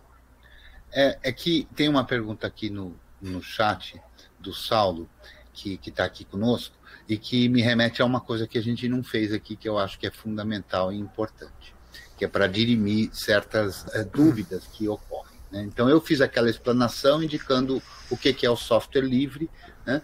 o software cuja licença respeita as quatro liberdades essenciais do usuário. Mas eu não falei o que é um software open source, porque é um termo que talvez até seja mais conhecido da maioria daqueles, digamos, leigos, porque a palavra open source é a que encontra ressonância no marketing, no dinheiro e, portanto, acaba alcançando mais gente. Então, eu vou definir o que é open source de uma forma bem rápida também. Open source é um software cuja licença garanta 10 itens que foram estabelecidos pela Open Source Initiative. 10 itens esses, inclusive, que são quase que um copy-paste do contrato social do Debian, da Debian Free Software Guidelines, aliás, para ser mais exato, da Debian Free Software Guidelines. Então, um software open source é um software que também respeita ou pretende que respeite as liberdades do usuário, está ali explícito de forma diferente. Então veja só, quando a gente fala de um software livre, como por exemplo os que a gente usa, o LibreOffice, o GIMP, o Inkscape, o Firefox e tantos e tantos e tantos outros softwares que as pessoas conhecem, mas esse software é livre ou ele é open source? Vamos ver? Qual é ou quais são as licenças desse software? Ah, essa, essa e essa. A Free Software Foundation, que é quem define as licenças de software livre, diz que a licença é livre? É. Ah, então esse software é livre. Espera lá, mas deixa eu ver esse mesmo software, a licença, eu vou olhar no site agora da Open Source Initiative. Tem lá um conjunto de licenças que eles consideram que são os softwares open source. Opa, a licença também está lá. Portanto, o software ele consegue ser tranquilamente open source e livre simultaneamente. Aliás, a maioria absoluta, eu, para falar a verdade, não conheço nenhum software que seja livre e não seja open source, e nenhum software que seja open source e não seja livre. Acontece que aí em português traduzem por código aberto. E aí muda tudo porque muda completamente a compreensão. Porque open source é uma marca, não é para ser traduzido.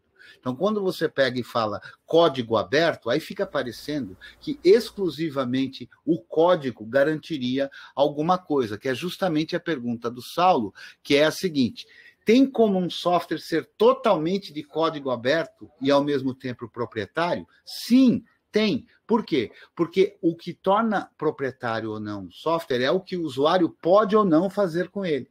Então, alguém pode desenvolver um software, disponibilizar todo o código, mas dizer que ele não pode ser usado por negros. Esse software não é livre, ele está discriminando pessoas. Ele pode ter lá na licença dizendo que aquele software não pode ser usado comercialmente. Esse software não é livre, está limitando o uso. Ele pode dizer lá que esse software não pode ser distribuído em Cuba, no Irã, está discriminando, ele não é livre e nem é open source. Então, é muito cuidado, porque a palavra acaba tendo um significado diferente. Então, não basta ter o código aberto, legível, auditável. É preciso, e é isso que é importante, e é por isso que a gente fala tanto que tem a ver com pessoas, porque é o que se pode fazer com aquilo é que vai definir o que, que é o software. Tá claro isso, Lau? Consegui deixar claro? Eu acho que sim. E eu sempre falo né, que o Open Source é um selo é um selo de aprovação de um determinado software como sendo até, é, homologado, vamos dizer assim, endossado pela Open Source Initiative. Initiative né? Então é um selo, na verdade. E quanto que código aberto, se a gente falar apenas em código aberto, isso é uma condição do código, não é uma condição de liberdade, não é uma condição nem de ser open source. Né? Isso é importante, sim. É... É, e, e assim, só para fazer um complemento, assim, tem muita gente que acha que se eu pego um software livre e aí eu ponho algumas coisas não livres, que ele se torna open source. Não. Se eu tenho um software livre e para poder usá-lo eu preciso de partezinhas não livres, ele é proprietário. O que define não é, é como água com cocô. Né? Então, se eu tenho uma piscina e um cocô, eu tenho água com cocô. Se eu tenho um copo d'água com cocô, eu tenho água, copo d'água, é água com cocô. Então não tem uma quantidade de cocô para definir se a água tem cocô. Se tiver um pouquinho de cocô, já é água com cocô. Mas é que o que acontece?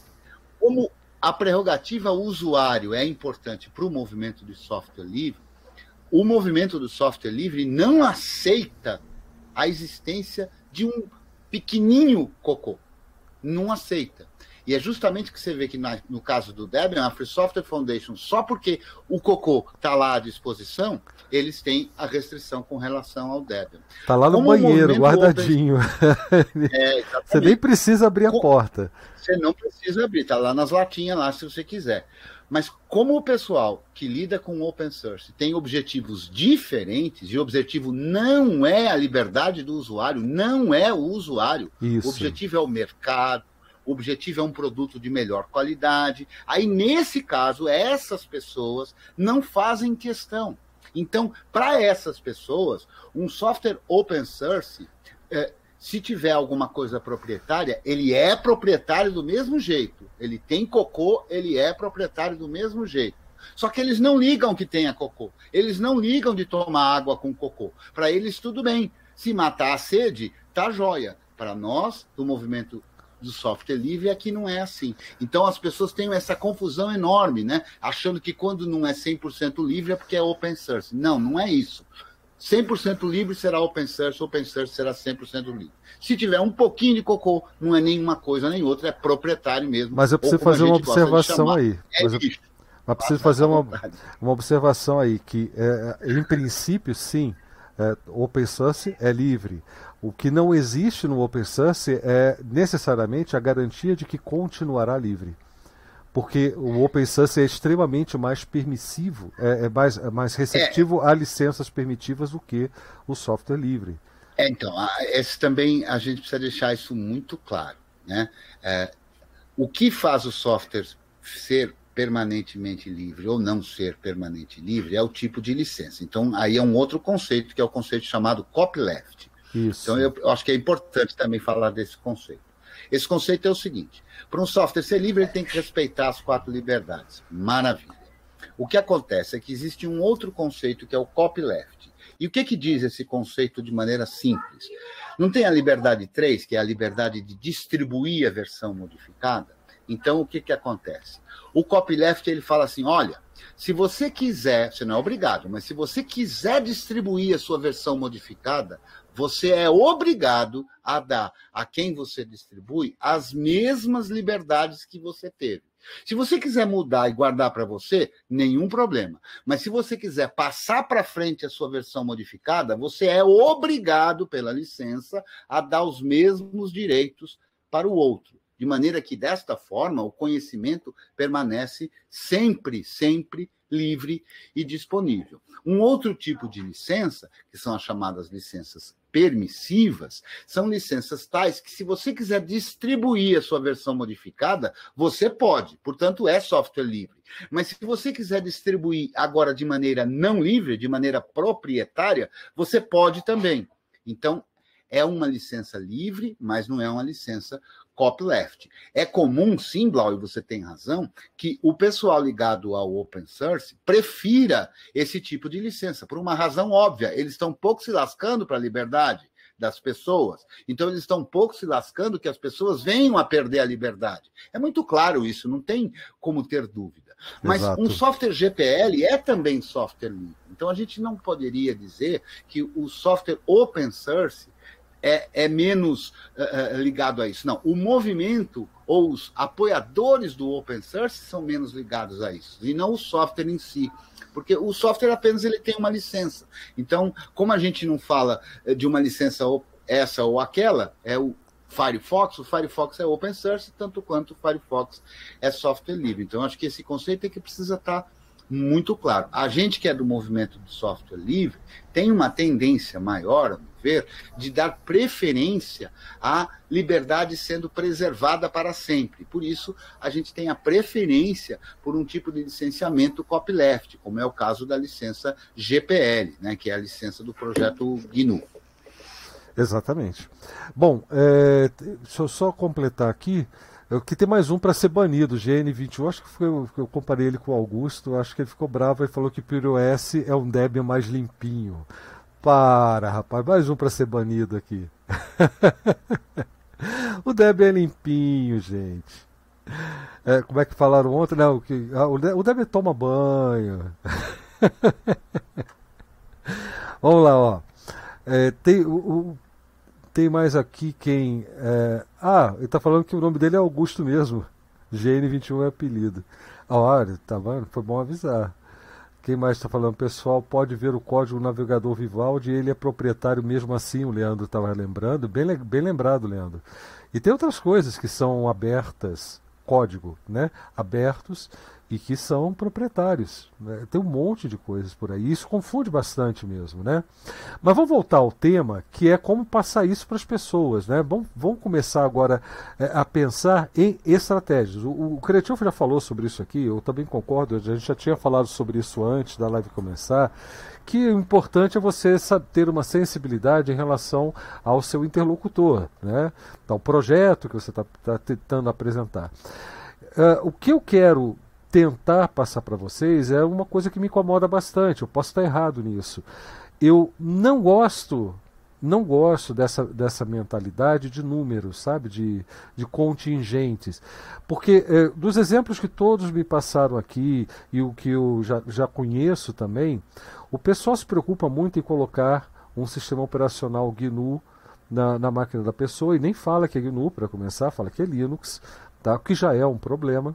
É, e em seguida a pessoa continua usando aquilo achando que é apenas Linux, mas para ele o Linux e um Windows, um Mac OS é a mesma coisa, é um tanto faz enorme. Ele não sabe por que ele está usando aquilo. Então eu tenho não só pela minha história né, com a adoção do software livre, mas eu tenho essa impressão de que essa estratégia dos números, vamos trazer, vamos fazer o cara usar o, o, Linux primeiro, que é assim que o pessoal fala, né? Depois a gente vai apresentando a filosofia se o cara tiver afim de ouvir. E eu acho que isso é um tiro no pé. Quem pensa em software livre achando que isso é uma estratégia que vai trazer pessoas para o software livre, me desculpe, mas é uma estratégia é, é, completamente equivocada que você está criando é uma legião de janeleiros que trocaram o Windows por, entre aspas, Linux. Eles não estão cientes do que está acontecendo. E eu acho importante passar. Eu não vou fazer um discurso de software livre, por exemplo, para o meu filho aqui, aos seis anos de idade dele, quando eu coloquei para ele o Debian na máquina dele, o Debian que no Linux, é, CID inclusive, já, já, ele nem sabia o que, que era isso, não fazia ideia, eu não vou fazer um discurso para ele, mas eu também não cheguei com aquela ideia de que não, o que é importante é, é, é, é o número, é, ó, pode contar o Carlitão aí também como mais um utilizador do sistema operacional GNU, não é isso que eu quero, coloquei ali à disposição dele, porque ele era o que ele era capaz de entender naquele momento, que ele tinha um computador que ele podia usar para fazer as brincadeiras que, que ele queria fazer. Hoje ele está usando o Minetest aí demais, ele adora o Minetest, que é livre, entendeu? Enfim, é, é, eu, eu, vejo nessa forma de apresentar as coisas uma, uma, uma complicação maior do que uma solução. É, eu vejo que é importante que as pessoas entendam o que elas ganham, o que elas perdem, porque motivação passa muito por isso, em perdas e ganhos, né? Você vai, você vai, você vai tomar uma decisão com base na, no, no, em alguma vantagem em termos de energia, né, em termos de, de, de, de trabalho, é, enfim, você tem que ter alguma vantagem para você querer mudar. Se eu mudar por mudar, não faz muito sentido para mim. Eu queria que, que se comenta. Evidentemente, ó, já falei antes, realmente temos que pensar no interlocutor, na pessoa para quem a gente está apresentando o software livre, não o programa livre. Mas eu acho que essa conversa não pode ser separada da apresentação do programa que é software livre. O que, que vocês acham disso? Ou, ou não é uma boa pergunta também? É uma pergunta ruim. Blau. Diga. Professor Blau, posso fazer uma parte? Pode. Eu, eu queria fazer uma, uma parte é, é, prática e eu vou ser bem direto. É, a, o, o convencimento é você usar e me dizer por que, que você não quer usar eu vou, vou ser é, prático no sentido de eu corri lá e olhei. É, eu coloquei o GNU Linux em um computador aqui de uma, é, um familiar que mora comigo e ele está há 35 dias sem desligar ou reiniciar. Ele só dorme e acorda. É um notebook. Então a parte prática é você é, qual é o ganho que você vai ter? É não ter mais problemas, porque o Windows é ruim eu gostei muito quando o professor Cretil falou isso. E é verdade, o Windows é ruim. Você é, precisa reiniciar, desinstalar, formatar. E a partir do momento que você é, usa um GNU Linux, você percebe que isso não faz mais parte da sua vida. É, o seu computador funciona bem. Você não está desperdiçando recursos com coisas que estão executando em segundo plano, seja o próprio antivírus que você está consciente que ele está instalado e você está usando, é, o que no Linux não precisa mais destes é, artifícios né, para poder fazer o seu computador funcionar. Ele utiliza o recurso que tem. É, sobre a questão de usabilidade, né, quando se fala muito do Windows. O Windows é um conceito é, que na, no sistema operacional daquela grande empresa que desenvolve software, é, chamada Windows, né, o sistema operacional, é, ele só existe um sabor, é o Windows e pronto. No GNU Linux você tem mais possibilidades de uso, é, você tem como experimentar né, outras maneiras de interagir com seu computador. E não somente é por meio de, do conceito de janelas, né, que é um conceito que não é nem do próprio Windows, né? Ele simplesmente é, roubou este conceito de é, um laboratório que antigamente existiu para justamente é, desenvolver melhor a usabilidade de computador e desenvolver esse conceito de janelas, que foi adotado por outra grande empresa, que é a Apple, e junto com a Microsoft. No GNU Linux você também tem esta possibilidade de utilizar o conceito de janelas. Então você é, não, não se sente desconfortável, não muda sua maneira de utilizar o computador. Esta pessoa que está utilizando este computador há 35 dias, eu faço esse relato porque também talvez seja de interesse de muitos. Eu instalei uma versão que ela é, se é, é, parece bastante com o, um sistema operacional bastante conhecido é, de uma versão antiga, inclusive, né, que é o Windows XP. E, para falar a verdade, a pessoa, no início, ela é, não, não entendeu muito bem que o que, que tinha mudado, porque realmente não mudou em nada a usabilidade, a maneira como ela usava o computador. Mas o que mudou foi que ela não precisa mais desligar o computador, reiniciar e nem é, reinstalar programas. O computador está funcionando de, é, da mesma maneira por este longo período. Eu acho que é a minha parte que eu queria fazer, só para pegar o gancho. Maravilha. E, e por quê?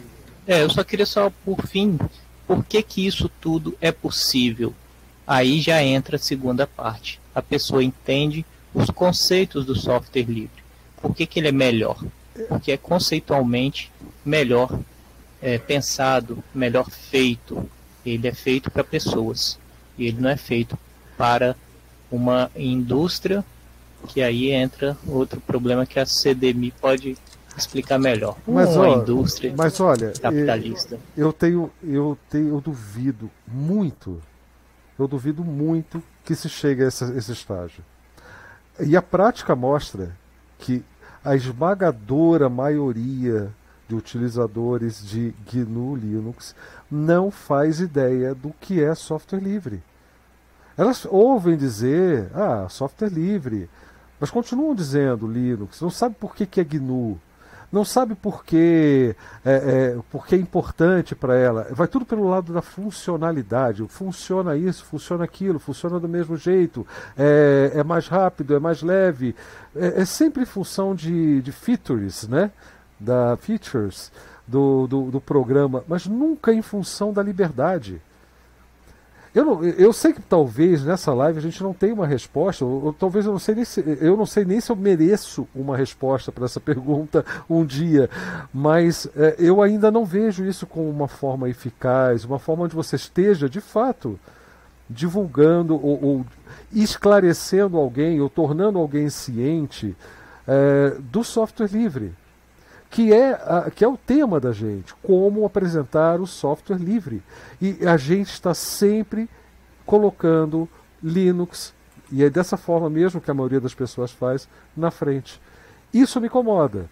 Me incomoda muito. Eu entendo que, que, é, que é difícil, porque eu acho que pouca gente parou para pensar nisso. Eu acho que eu, que bati a cabeça em um, em um momento ou outro, talvez o Cretil tenha pensado nisso, porque já foi questionado sobre isso, já se questionou sobre isso em algum momento, né? Mas isso me incomoda, me incomoda pra caramba. Porque não faz diferença para a pessoa depois se é livre ou não, é, e, e, e, e o porquê que ela deve permanecer na questão da liberdade, se o que ela está interessada, se o que conquistou a pessoa foi a funcionalidade. Exato, Blau, e isso é importantíssimo mesmo para o leigo. Eu vou passar na frente de todo mundo, eu sou atrevido mesmo, né? Mas é assim, isso, é, é, isso é importante. Estou vendo. Por quê? Porque o que, que acontece?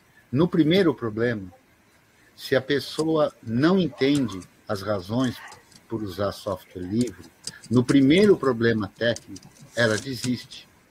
Porque, veja, toda Exato. vez que a gente precisa fazer algo para conquistar um bem maior, que é a nossa liberdade, veja, o outro lado está aí para nos aprisionar e fará de tudo para nos aprisionar. Então, quando a gente não entende o porquê que está usando, então, tudo bem, a abordagem inicial pode ser uma abordagem técnica, mas a gente não pode se limitar a isso.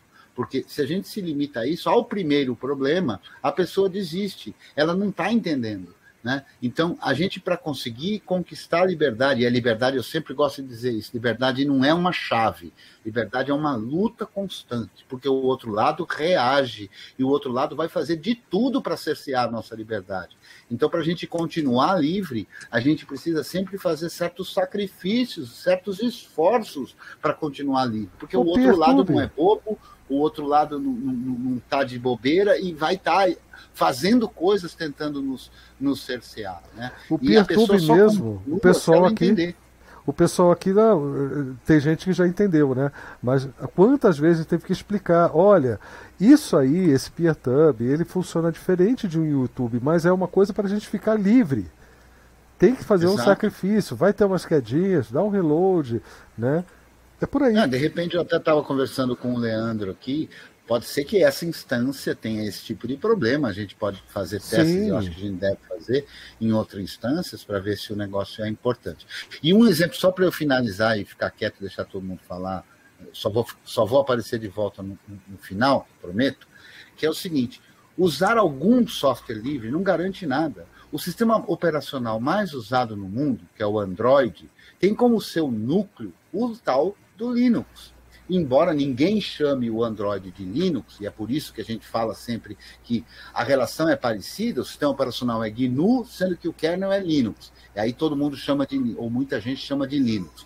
O Android é um outro sistema operacional cujo núcleo é o mesmo, é o Linux.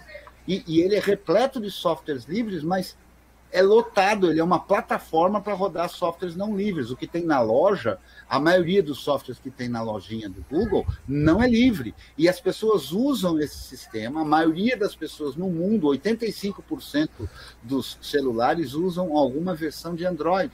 E isso não trouxe os objetivos do software livre, porque isso não trouxe a liberdade aos usuários.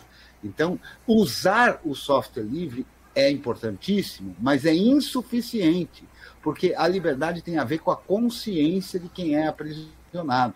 Então, se você não tem a percepção de que estão tentando te aprisionar, te controlar, te monitorar, você não vai fazer o sacrifício, você não vai dar valor à liberdade. Né? E eu vou dar continuidade a esse ponto, antes de, de abrir a palavra para o pessoal, que é, é, justamente isso que faz o pessoal falar assim: ah, o Debian é ruim, o, o vamos falando numa livre aí completa, o Triskel é ruim, porque não funciona na minha máquina. O, o sabe, a conclusão de que é ruim é, tem a ver com isso. Aí ele vai e instala um Ubuntu, um Manjaro da vida, uh, ou até um Fedora, que são distribuições que não são, sem, não são de fato livres. Elas em algum momento do processo privam você de alguma liberdade entendeu? É, mas que você colocou na sua máquina e funcionou. Ah, isso aqui sim é legal. Aí você vai virar para a pessoa, legal, você está usando Linux, né? Aí você está, você está usando uma distribuição Linux, livre e não está. Isso é um ponto, cara, que para mim é tão central que chega a ser agoniante. O, o Voitena colocou, ou não, foi o Adferno, né, que colocou que o que Ibn Moglen, que eu não sei se é o, A ou, ou X, né, também identifica dificuldades de convencer os outros. E eu não sei se esta é uma das melhores formas, mas Ibn diz que para adultos deveríamos entender as necessidades destes, fomentar o software livre né, fornecer o software em si, né, e depois disso, mas sem esquecer, fomentar a filosofia. Eu acho que tem que ser junto, num primeiro momento, deixando super claro: olha, isso funciona desse jeito graças a esta filosofia. E filosofias produzem ciência, produzem tecnologia. Né? Então, essa tecnologia foi pensada para atender às suas liberdades. É como eu vejo hoje, né? E isso tem que ficar claro porque você vai enfrentar dificuldades solucionáveis. Você terá um software de altíssima qualidade, mas devido a, esses, a essas questões, e inclusive a, a incapacidade da indústria de hardware de respeitar você nos seus direitos, também nas suas liberdades, nós temos que ficar preparados para determinadas situações onde será necessária a intervenção ou a ajuda de alguém para continuar, para iniciar o seu uso do software livre e da liberdade, né? é, mas a sua liberdade de software está garantida. Isso tinha que vir assim, não, é livre tinha que vir na frente, tinha que ter um selo como tem Intel Inside, tem software livre, GNU 100% approved, sei lá, alguma coisa assim, entendeu? Aquele selo. Isso tinha que ter valor, a pessoa tinha que olhar para aquilo e buscar aquilo, mas não é isso que se faz. Não se, foi, não se fez em momento nenhum que eu tenha visto.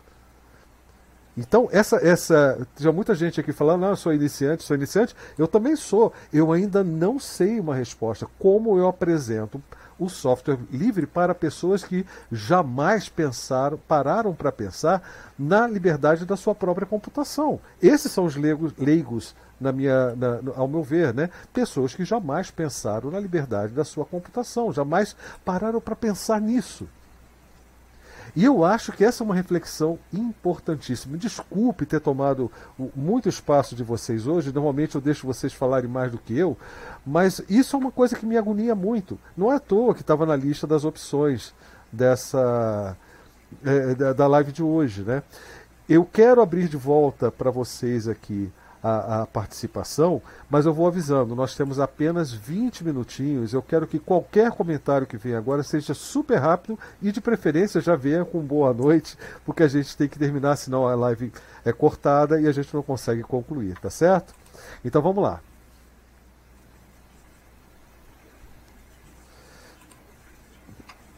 Posso, posso falar? Quem quiser. Quem que tá falando? É, Saulo aqui. É, em relação a esse, esse, esse teu último tocante, a minha visão é que, que para o usuário comum, ele preza mais, muito mais. Ele, ele tem a, a, facilidade de trocar a comodidade, a facilidade e a economia de tempo pela, pela segurança e. e... Alô? Tá, tá falando aí? Pode falar, a gente está mutado aqui para te ouvir. Ah, acho que mudou o som aqui. Eu acho que ele tem esse, é, ele faz essa, essa troca, é, até natural. Ele troca, é, vamos dizer, essa parte mais, mais consciente do software livre, ele troca facilmente por pela comodidade né? e economia de tempo. Ele, ele, quer um, ele quer um sistema que ele sente, é, use ali, ali resolve o problema dele da forma mais, mais, mais rápida e simples possível. E, e, e, qualquer mudança é, fora do que ele já está acostumado tem isso também, porque já, já virou uma questão cultural do, do uso de, de, do, do, outro sistema. E muitas vezes o usuário não quer essa dor de, de aprender, ele quer realmente resolver aquele problema dele rapidamente e ir embora. Mas sinceramente, porque... Saulo, sabe o que eu digo para uma pessoa dessa? Continua usando Windows. O dia que você tiver tempo e disponibilidade e, me... e maturidade para entender o que é, o que de fato você está ganhando e perdendo, a gente conversa. Eu te apresento o software livre e te mostro como você resgatar essa liberdade com o software. É, mas justamente. Sinceramente, aí, aí, eu aí... não gosto da, da, da mentalidade de, de, de, contingente, sabe? De fazer número. Eu acho que tem que fazer força, não número. Intensidade. Sim, mas você, você pode também pensar diferente. Você pode fazer número para depois fazer força, né? Não, eu não acredito nisso, e a prova está aí. A gente está dividido, a gente tem uma prioridade maciça, massiva é, pela funcionalidade, uma prioridade massiva pela. Nossa pelo, pelo, pela, pela, pelo, sei lá, pelo game, pelo, pelo proprietário que faz o livre funcionar. É, é isso que, que gera essa. É, é, essa Para mim está muito claro que é isso que gera. Essa discussão, Saulo Blau, de que primeiro faz número e depois faz consciência, ela foi muito comum nos anos 2000. Né? E, via de regra, o movimento open source ia nessa linha de que precisa ter usuário e tudo, porque de fato precisa ter usuário, não é que não precise. E enquanto o movimento do software livre procurava trabalhar em cima fundamentalmente da consciência. Né? A maior prova que eu acho é o que a gente tem hoje. Né? Então, o software livre é hegemônico. Não há nada na tecnologia. Veja o que eu vou dizer. Não há absolutamente nada em tudo que a gente faz na tecnologia que não envolva software livre mas não quer dizer que os usuários estejam preservados. Então, o Facebook está repleto de software livre. E como a liberdade zero permite, tá um, tem um monte de software livre lá para sacanear todo mundo. O Google usa um monte de software livre para sacanear todo mundo. Por quê? porque se pensou em usuário e não se pensou em consciência. Então, usuário in, sem consciência, usuário ignorante, é dominado. Né? A gente viu isso espalhado pelo mundo. Eu não vou falar desse assunto, mas é, a, a, falta da consciência é que permite o cerceamento da liberdade. Isso, olha, podem ficar bravos comigo à vontade, né? Eu, apesar de ter o coração fraco, eu tenho, eu tenho um escudo aqui direitinho já preparado. Eu tenho, eu, eu medito muito, tá certo? Mas é o seguinte, é, quando todo mundo diz que o Ubuntu fez um grande favor para o software livre, eu digo uma ova, uma ova.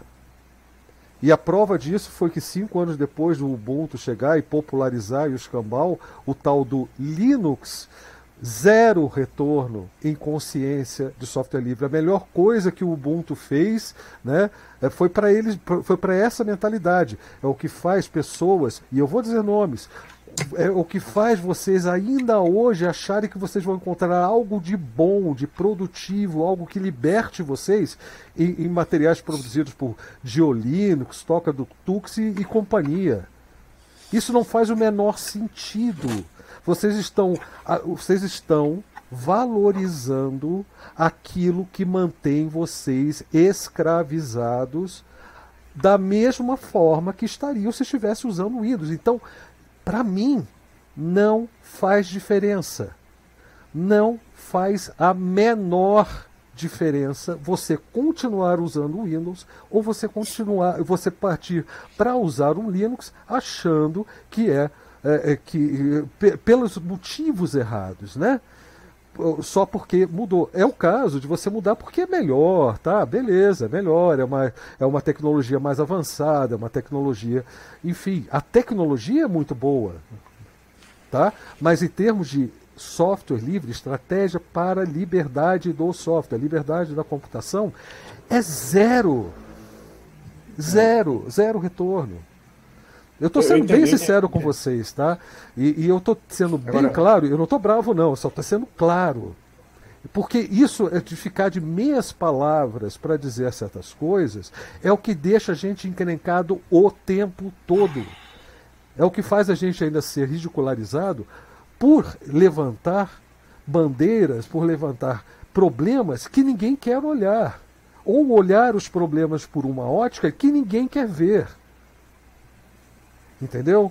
Então é, isso tem que ficar é muito, muito corajoso da sua parte eu vou ter que ir nessa mesma linha, né?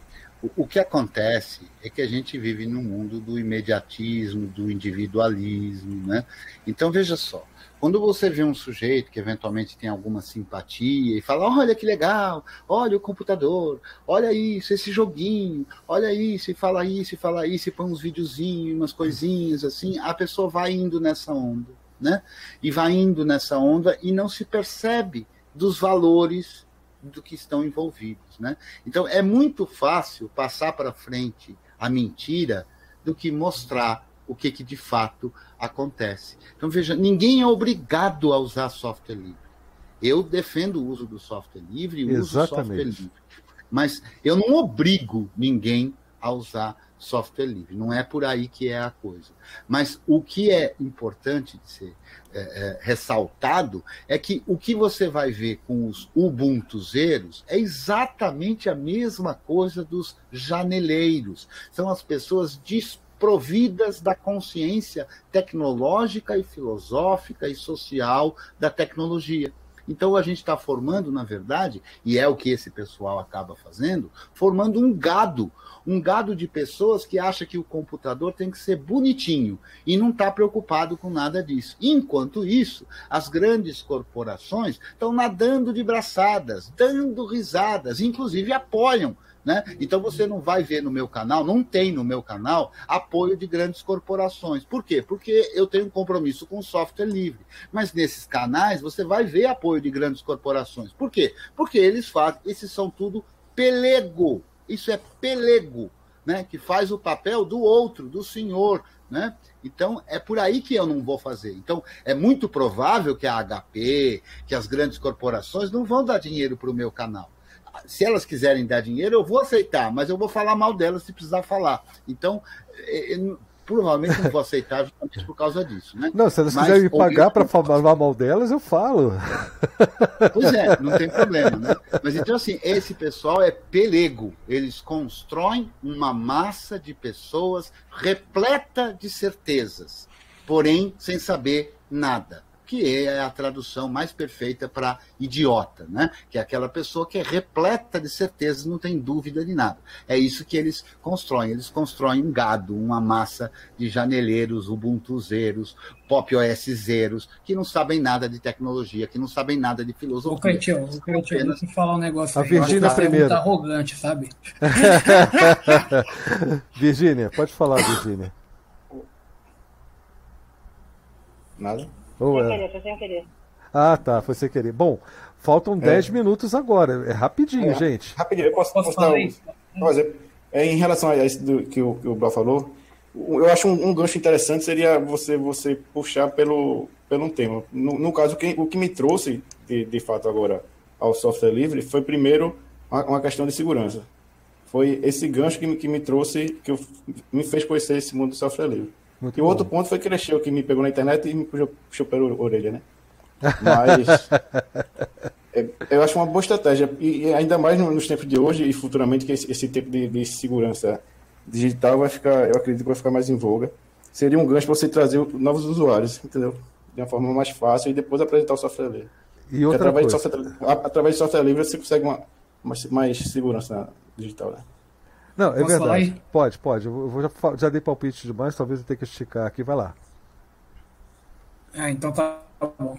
Aí eu vou contar a historinha da minha migração, que é a migração mais esquisita que existe. Mas, ó, o, o, o, Simplex, temos 10 minutos. O pessoal quer falar. Tem aí a Nanda é. que parece que quer falar também. Eu acho que, Tem não vai dar simplex tempo. Mesmo. Tem que ser Simplex e Rapidex.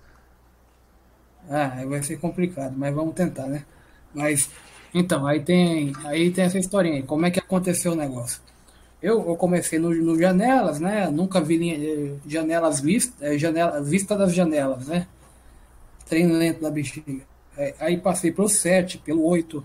Aí chegou a época do 10. Aí eu fui instalar tal, uma cópia extraoficial aí, como todas, né? Do, do, do 10 para ver como é que era. Instalei.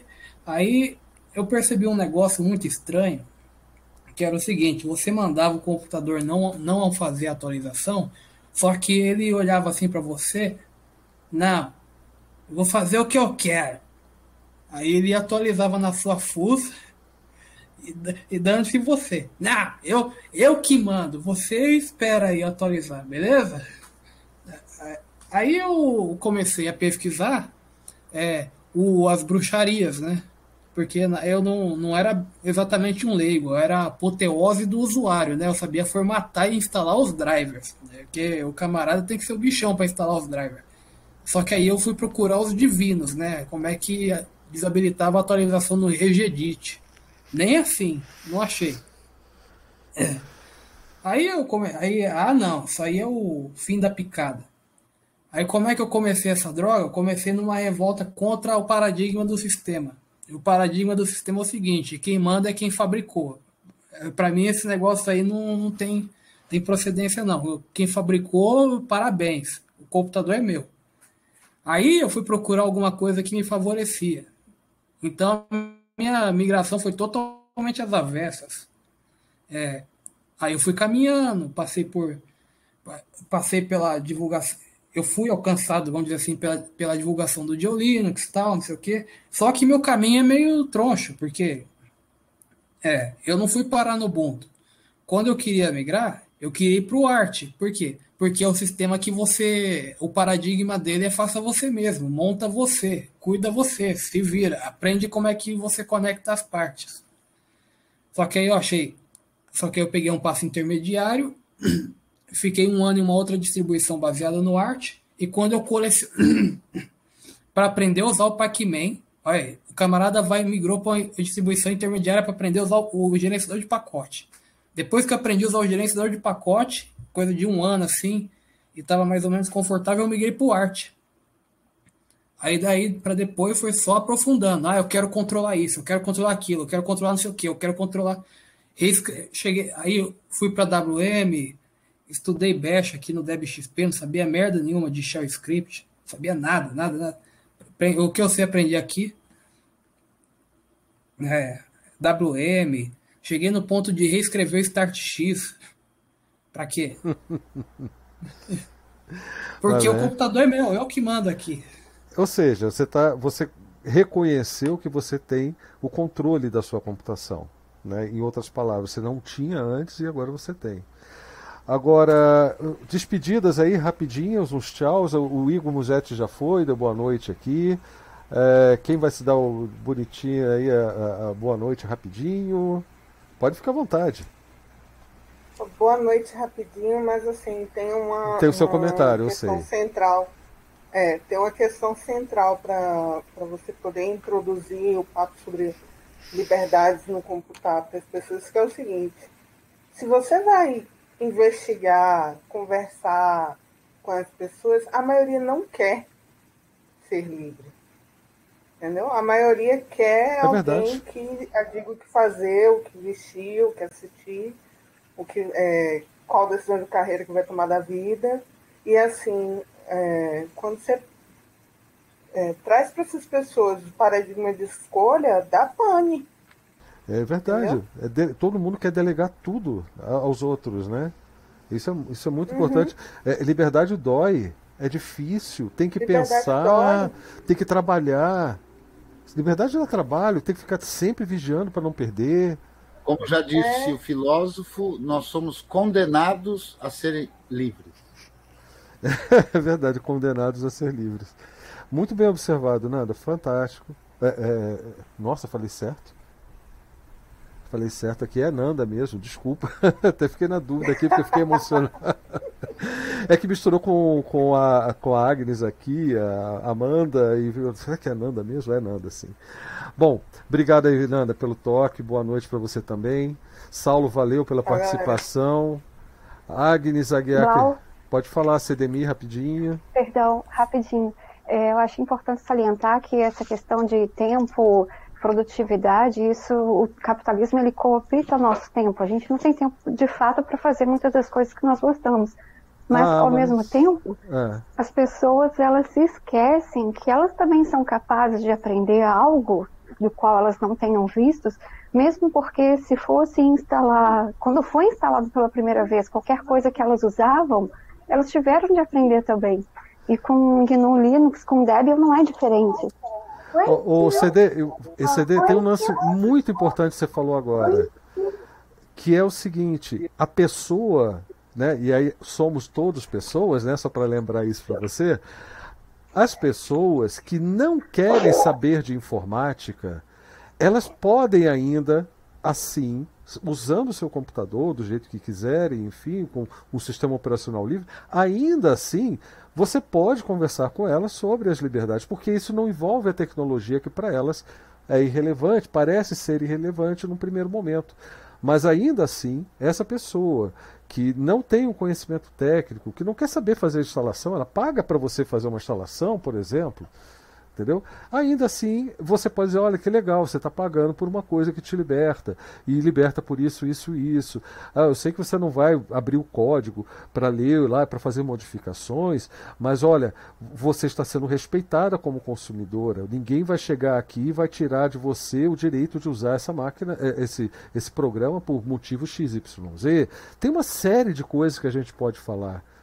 E, e, e, talvez até falar nisso e não e, e, não e nem utilizar a palavra só a, a expressão software livre. A gente fala ampassan, mas para ela ela tem a liberdade disso, liberdade daquilo, sabe? Tem até para quem não entende de tecnologia consegue entender uma conversa. E eu acho que, que, que é, existem dois, dois, duas coisas. Primeiro, é, é, as pessoas não têm tempo, isso não é normal, isso não é o certo, isso não é bom. Se, se as pessoas não têm tempo, elas estão erradas. E a, alguém tem que ser o chato para dizer isso para elas. Eu acho que alguém tem que ser chato e dizer: olha, você está você tá, você tá administrando o seu tempo errado, sabe? Alguma coisa assim, né? É, se você não consegue ouvir o outro, você é uma pessoa que não serve para conviver com outras pessoas. Você não, não vai ter relacionamentos nunca. Se, se você não se dá um tempo de silêncio para refletir pelas coisas que estão aqui à sua volta, você vai ter sempre um, um bosta na presidência. Você vai ter sempre alguém montando no seu pescoço e você dando graças a Deus. Obrigado por me fazer de escravo. Então, as pessoas estão erradas e elas precisam ser lembradas disso. Não vai ser de uma forma, numa patada, eu não quero dizer que seja dessa forma. Eu estou dizendo que a gente tem que pensar, parar de pensar que o outro é coitadinho e que não tem tempo. Porque a gente tem tempo, o cretino tem tempo de ficar lá, ele é um desocupado que passa o dia inteiro no Telegram de papinho. Agora, quando é o outro, gente, ah, o coitado não tem tempo. Você está entendendo? Ah, eu não tenho tempo de resolver meu problema. Ah, sim, mas eu tenho para resolver o seu problema. E você nem me paga por isso. Na maior parte das vezes. Poderia até pagar, é um bom negócio. Mas você vai ter que, no mínimo, se deslocar até mim, vai ter que ter tempo de explicar, vai ter que ter tempo de coçar o bolso, desembolsar o cartão ou a nota e fazer um pagamento e entender o que está acontecendo. É isso. Sabe, essa, essa história de tempo, pode falar, Cretil. Não, só para dizer que completou as duas horas. Ah, agora já era, né? Eu, eu, espero que não tenha cortado, mas já, vou, já não vou poder fazer o sincronismo numa tacada só. Tá? Então, enfim. Esse negócio de tempo aí. Esse negócio de tempo aí tem uma história que é o, o um dos mantenedores do Art Linux, né? O, o Giancarlo Rassolini lá. Uhum. Que tá no grupo do Art Linux BR. O sujeito uma vez disse lá como é que ele, ele, tem, ele é um desocupado, né? O sujeito ele é, no, ele usa i3, né? No i3 dele, só para vocês terem uma ideia, tem uns quatro relógios de fuso horário diferente. Já começou assim, entendeu? O sujeito é pai, tem filho e criança não dá trabalho, sabe? Criança, enfim, é, é, tem que dar atenção para a mulher, ou então a mulher dele não precisa de atenção também, né? É, é, mantenedor do Arch Linux, mantém pacote, ele é o mantenedor do MKNI, que é o que imagem do, gera lá o negócio pro kernel, né, no processo do boot, que é seria o equivalente do initRD do Debian.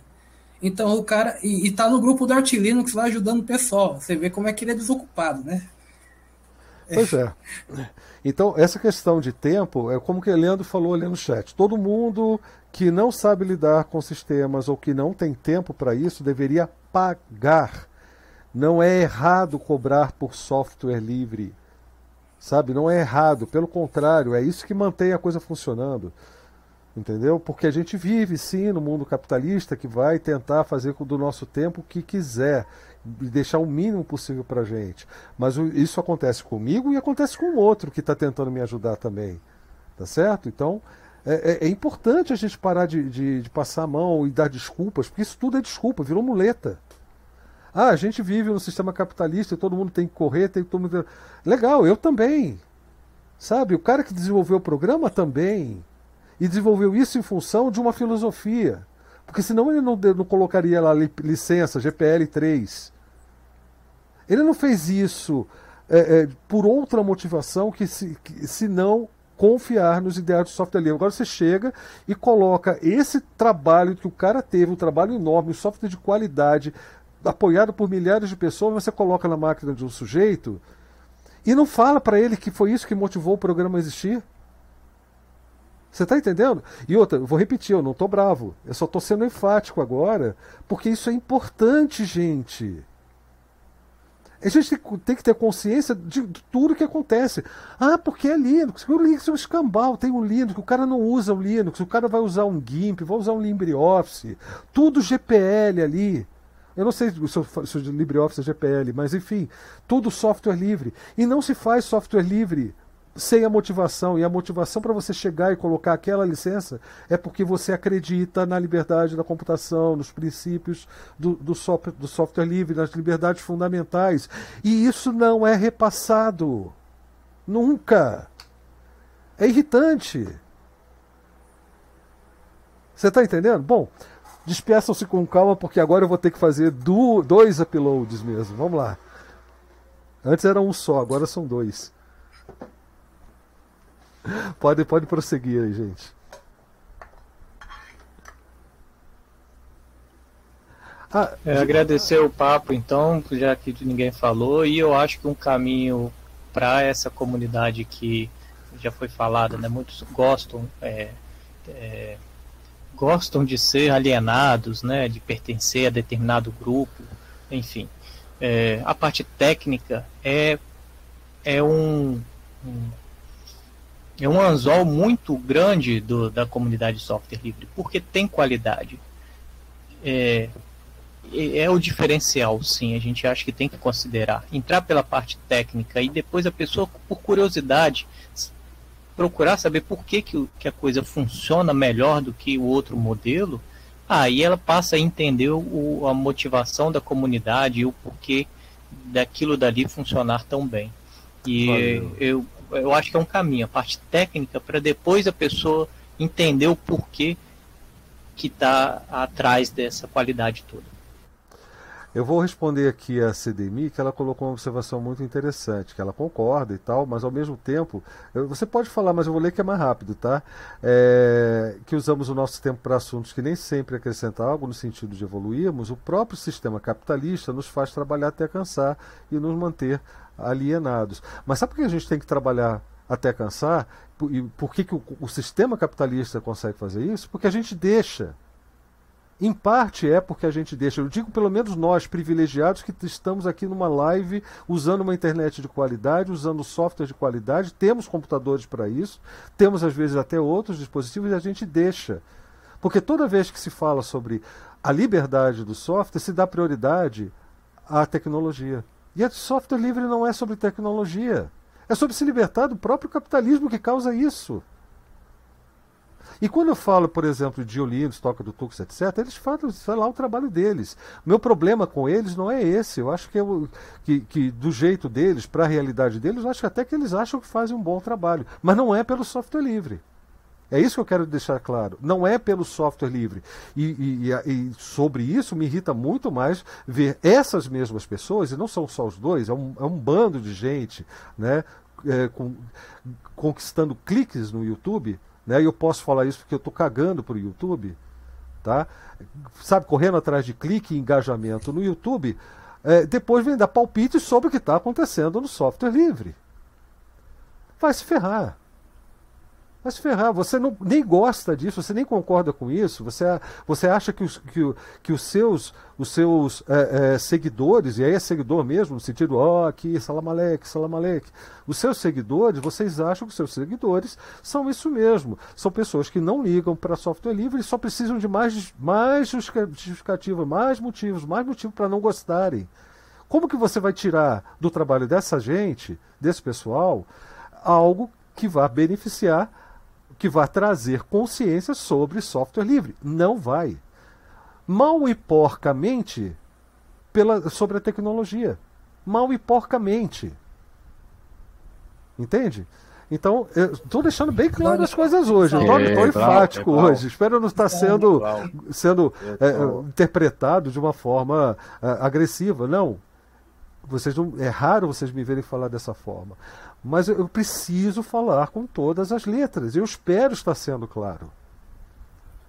Não, Como... o que acontece é o seguinte: a gente, a gente é, é, não pode esperar que todos que passem a usar o GNU estejam conscientes de que tem que usar software livre. Eu concordo não, contigo. Não tem cara. como, não tem como não tem como se conseguir isso. E é por isso que eu se não faço de a briga. Mas veja bem, Luiz, de desculpa te interromper. Não, calma, calma, calma.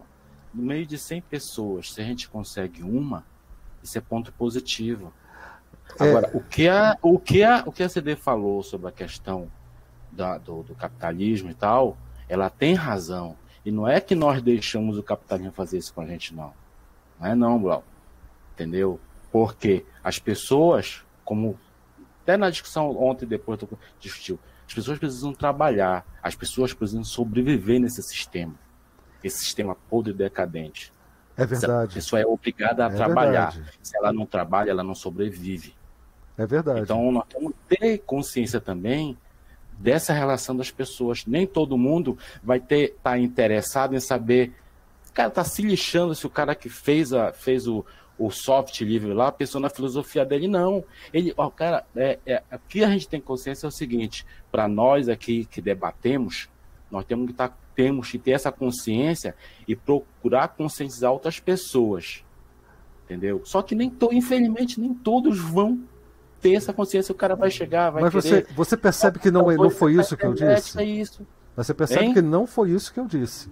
Eu, pelo Não, contrário, tô- a primeira coisa que eu disse, Luiz, antes, foi: não me interessam os números. Se vierem, que venham pelos motivos certos.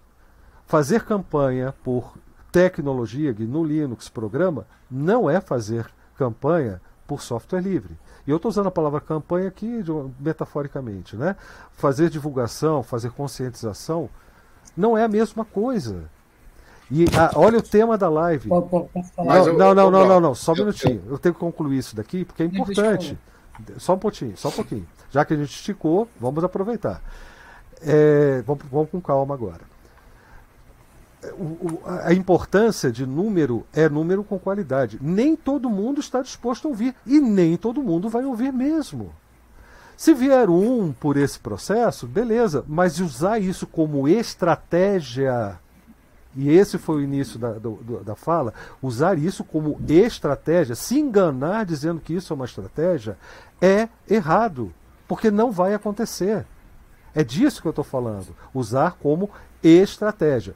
Sobre o que ela falou em relação ao capitalismo, eu sei que as pessoas fazem isso. Sabe por que a gente deixa? Porque a gente não se deu conta ainda de solidariedade também resolve esses problemas. A gente não parou para pensar que simplificar a vida resolve um pouquinho desse. ameniza um pouco dessa carga.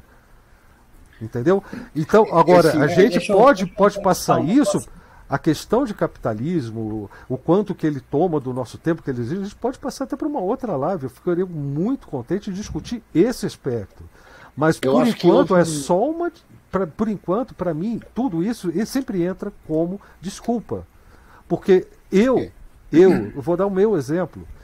Eu estou aqui fazendo um determinado trabalho, não estou no mercado de trabalho, estou usando sim, estou sendo oprimido, estou sofrendo as consequências que o ca- capitalismo impõe a quem não está no mercado do trabalho, e estou aqui contando com uma toda uma, uma, uma outra forma de ver o mundo e se relacionar com o dinheiro que pode ou não ser muito boa para mim ou para as outras pessoas.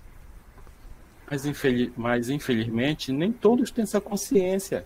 Mas é, mas a gente tem que falar. Eu tenho essa consciência. Mas não vão ter, e não vão ter, tem. se a gente falar Entendeu? apenas, ah, ah, é assim mesmo, o capitalismo faz isso. Não, não, mas não é assim, não é que seja assim mesmo. Deixa, eu- deixa eu Não pôr, é que deixa eu seja pôr assim um mesmo. contraponto aqui. Deixa eu pôr. É, a CD falou ali do. Deixa eu ver aqui, como é que é mesmo? Ah, o tempo. ah, lá, que pronto. pena, CD. É, agora eu vou, agora eu vou entrar, va- vamos, já que é para enfiar o dedo na ferida mesmo, vamos enfiar fundo, né? Pode, pode me crucificar. É, tá bom, o, o sistema capitalista toma o tempo. Vamos tentar passar um pouquinho do, do, do extrato, dos estratos mais baixos, né, que sofrem mais, é, onde a obra é muito precarizada, vamos passar para um patamar um pouquinho maior. Vamos passar para a classe média baixa, talvez.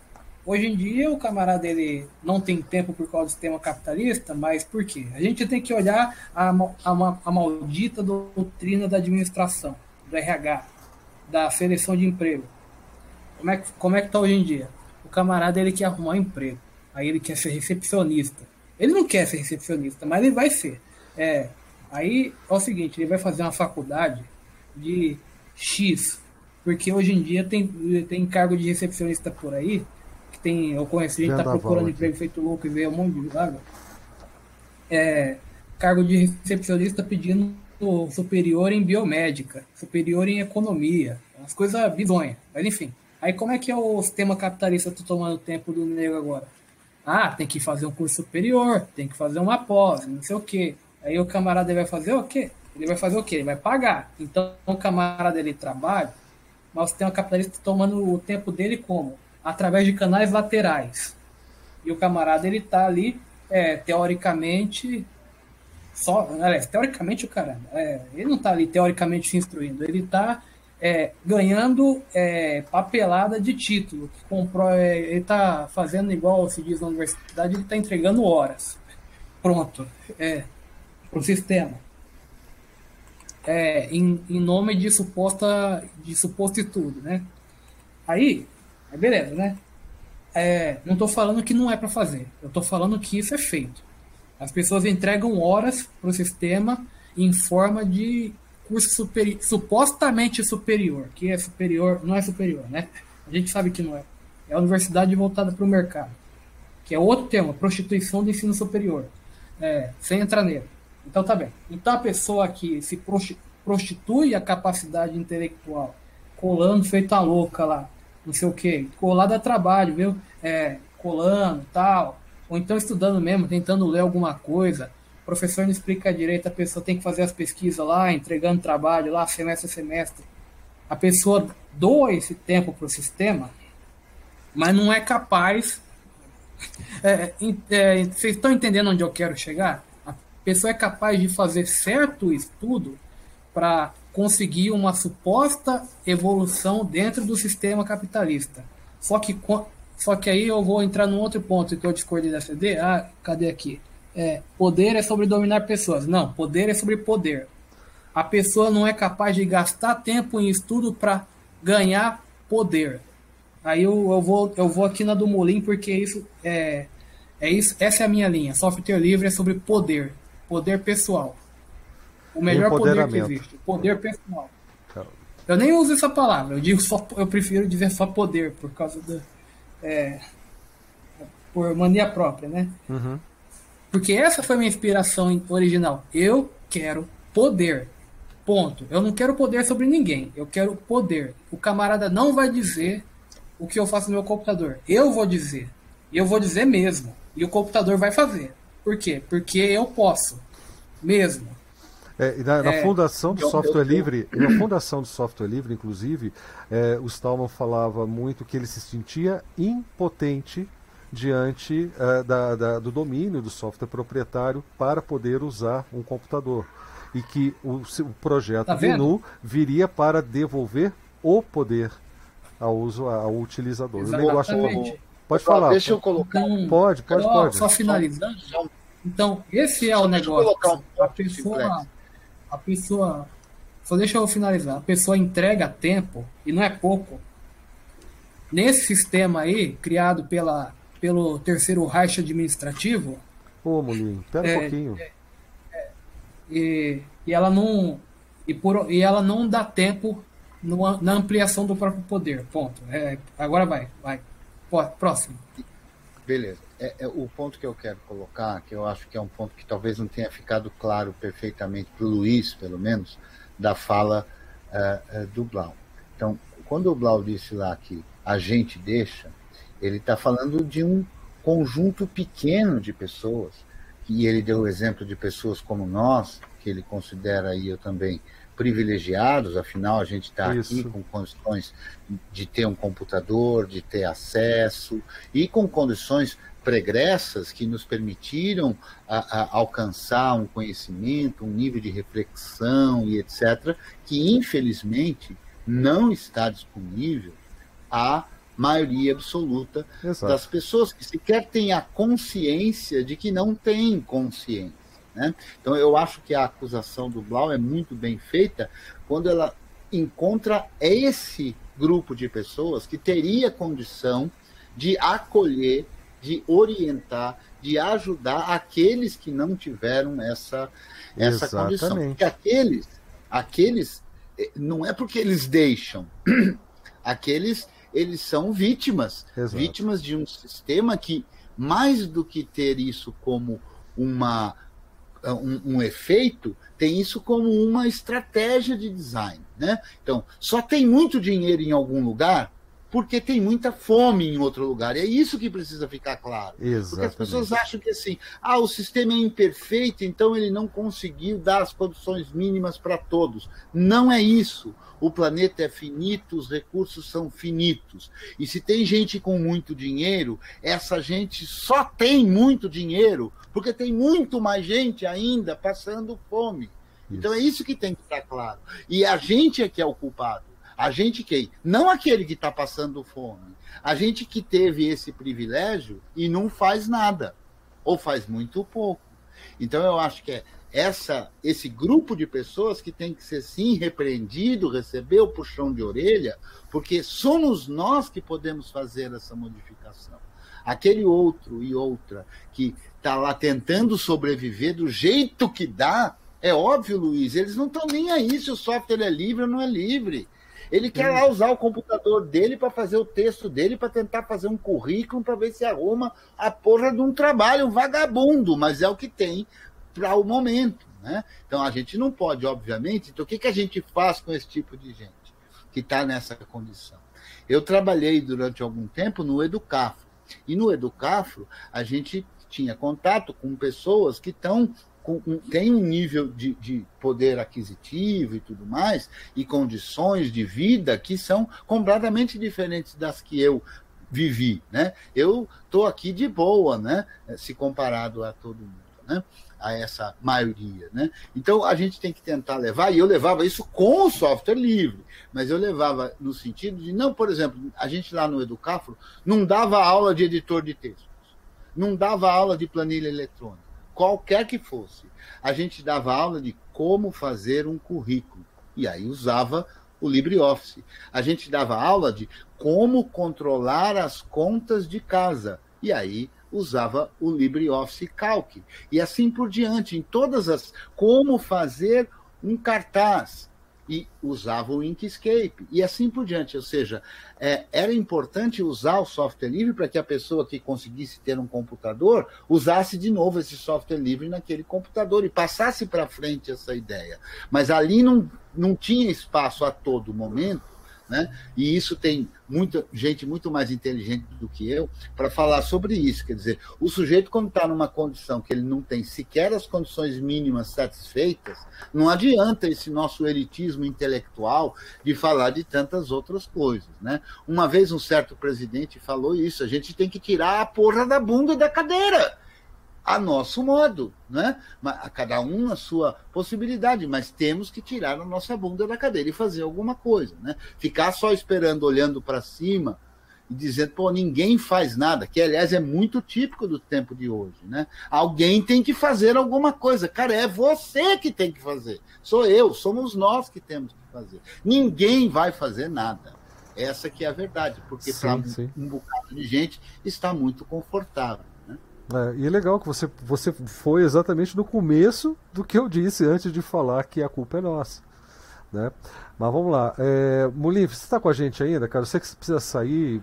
Oi. Desculpa aí. Estão me ouvindo? Estão ouvindo. Nada. Que isso. Não, não tem que pedir desculpa, não. Eu que preciso agradecer. É. Eu falei lá no grupo e falei aqui no início, antes da nossa gravação, que eu estaria aqui mais para aprender do que para ensinar qualquer outra coisa porque talvez eu me é, é quando a gente percebe que depois de desse tempo que a gente está aqui que a gente se encaixa no conceito de leigo, né?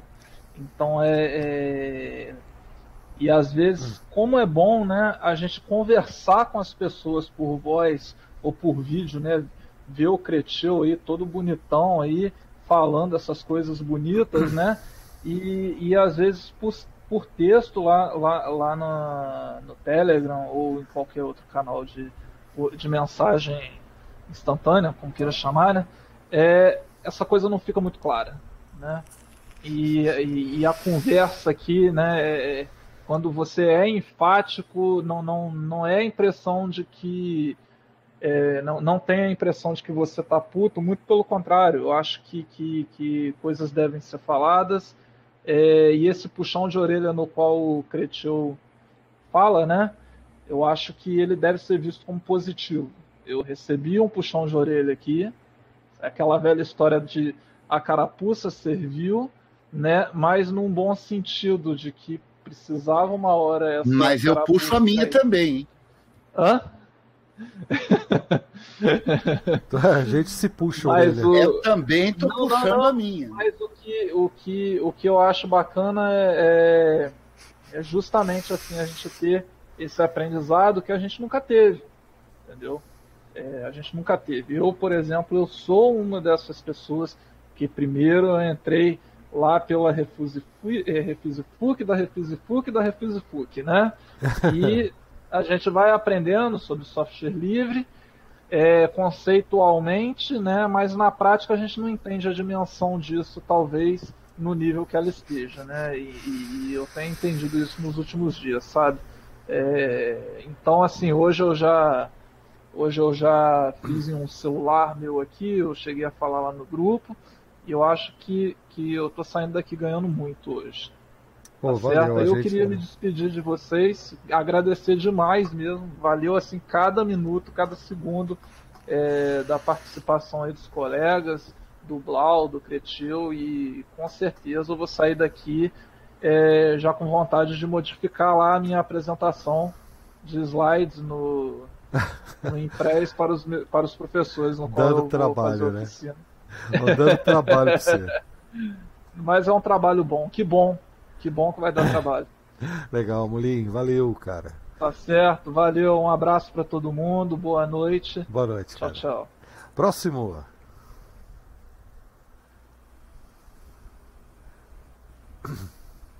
A Nanda cansou de um pra cima aí.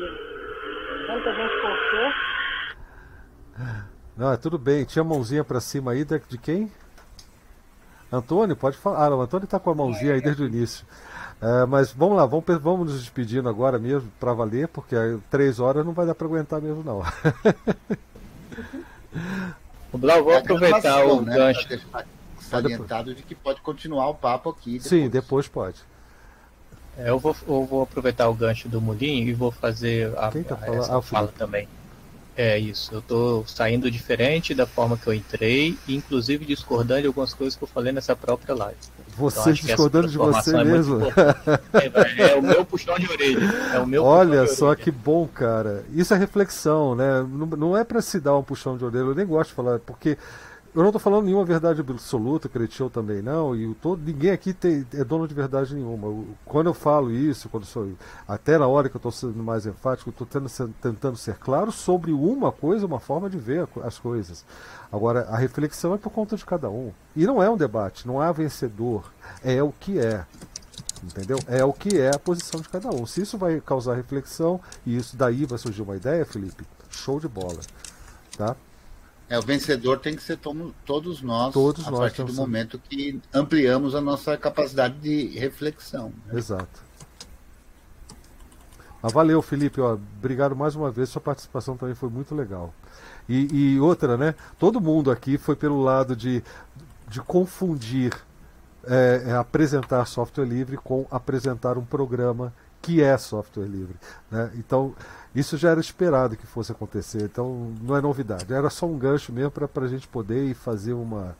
fazer uma. gerar mesmo, dar uma chacoalhada aí para gerar reflexões. É, alguém mais quer se despedir? Faustino, Virgínia, CDMI, que tá com, já está mais ocupadinha lá, né?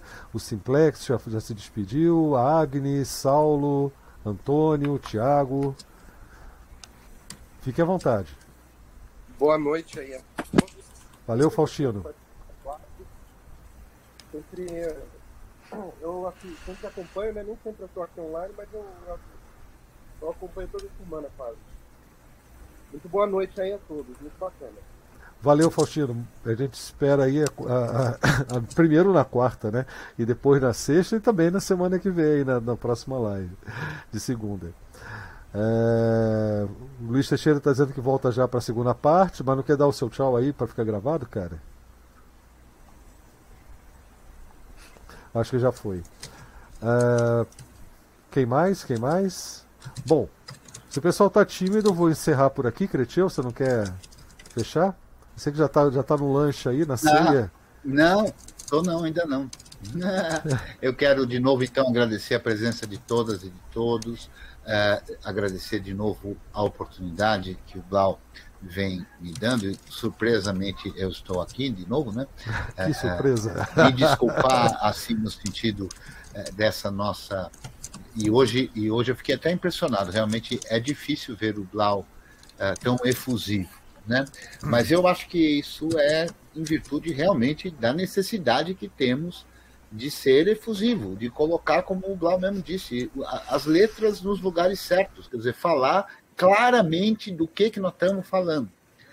E, e, e essa é uma ótima oportunidade que quando você fala claro e dá o famoso a cara a tapa, é a oportunidade de qualquer um também discordar de tudo isso. Né? Exato. Então, quando, quando a gente se expõe e se expõe de forma efusiva, é uma forma de tornar nu a nossa concepção sobre o assunto e, portanto, deixar claro todos os eventuais defeitos e falhas que certamente tem. Né? Então, eu acho que é esse, esse, a meu ver, é o nosso papel, assim como mais velhos, tanto no sentido da idade, no caso de alguns, como no sentido do, do, tempo de software livre, no sentido de promover essa reflexão, não em trazer verdades absolutas, porque de fato, quando o Felipe disse que entrou e saiu diferente, o Mulim disse que entrou e saiu diferente, eu acho que todos temos que passar por isso, senão não foi proveitoso.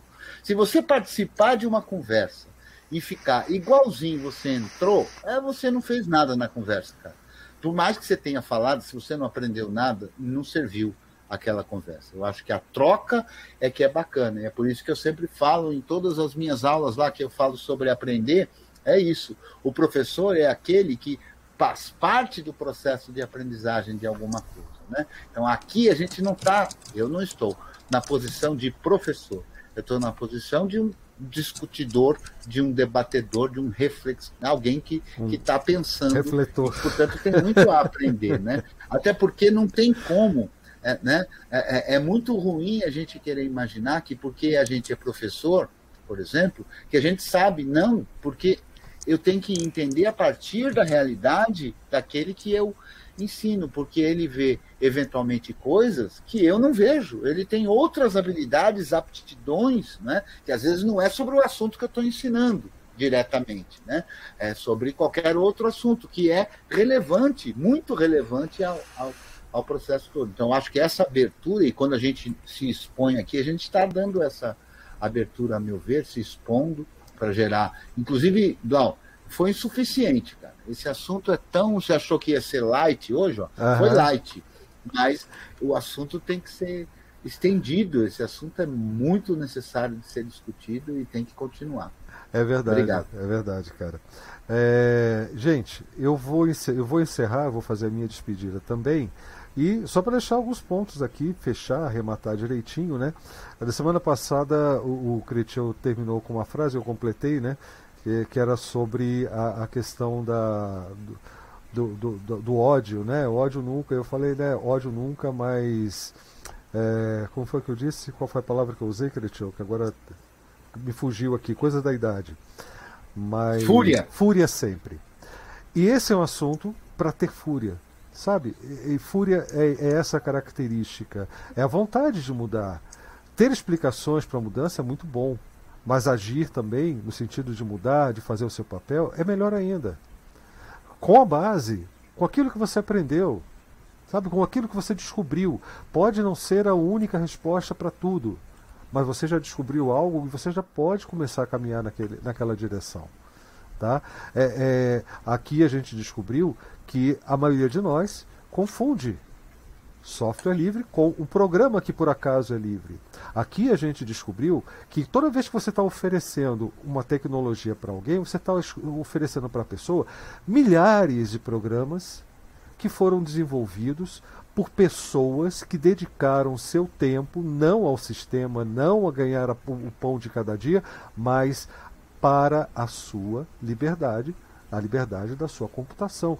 Sabe-se lá do que a pessoa acreditava, né, quando escreveu, enquanto escrevia aquele código, mas ela escolheu expressar essa vontade através de uma licença. E essa licença é GPL 3 ou então uma outra licença livre qualquer, copyleft ou não. Então, isso tem que ficar, tem que ser. É, a, a nossa gratidão por isso tem que ficar na frente de qualquer tecnologia. Mesmo que para algumas pessoas você tenha que fazer uma instalação daquilo ali, você tem que explicar. Aqui em casa, eu instalo o, o Debian para minha esposa e para o meu filho. Né? Eu falei com o Carlitos até desde os seis anos e tal, né? É, é hoje eu falo, olha, Carlitos, você está usando isso porque isso é livre, é importante para isso, isso, isso, e ele já nem liga mais para o Minecraft tendo o Manitest, vendo como o Manitest é bom e ainda garante é, é, a liberdade dele, o controle dele, o poder dele de chegar e trabalhar do jogo, com o jogo do jeito que ele quiser. Ele entende isso e é uma criança de 10 anos hoje. Sabe? Então, essas coisas precisam ser colocadas à frente. Quando alguém diz para você que você tem que dizer, que você deve dizer, que você deve dar preferência a apresentar o sistema operacional como GNU com Linux, a questão do GNU não é crédito para o projeto GNU.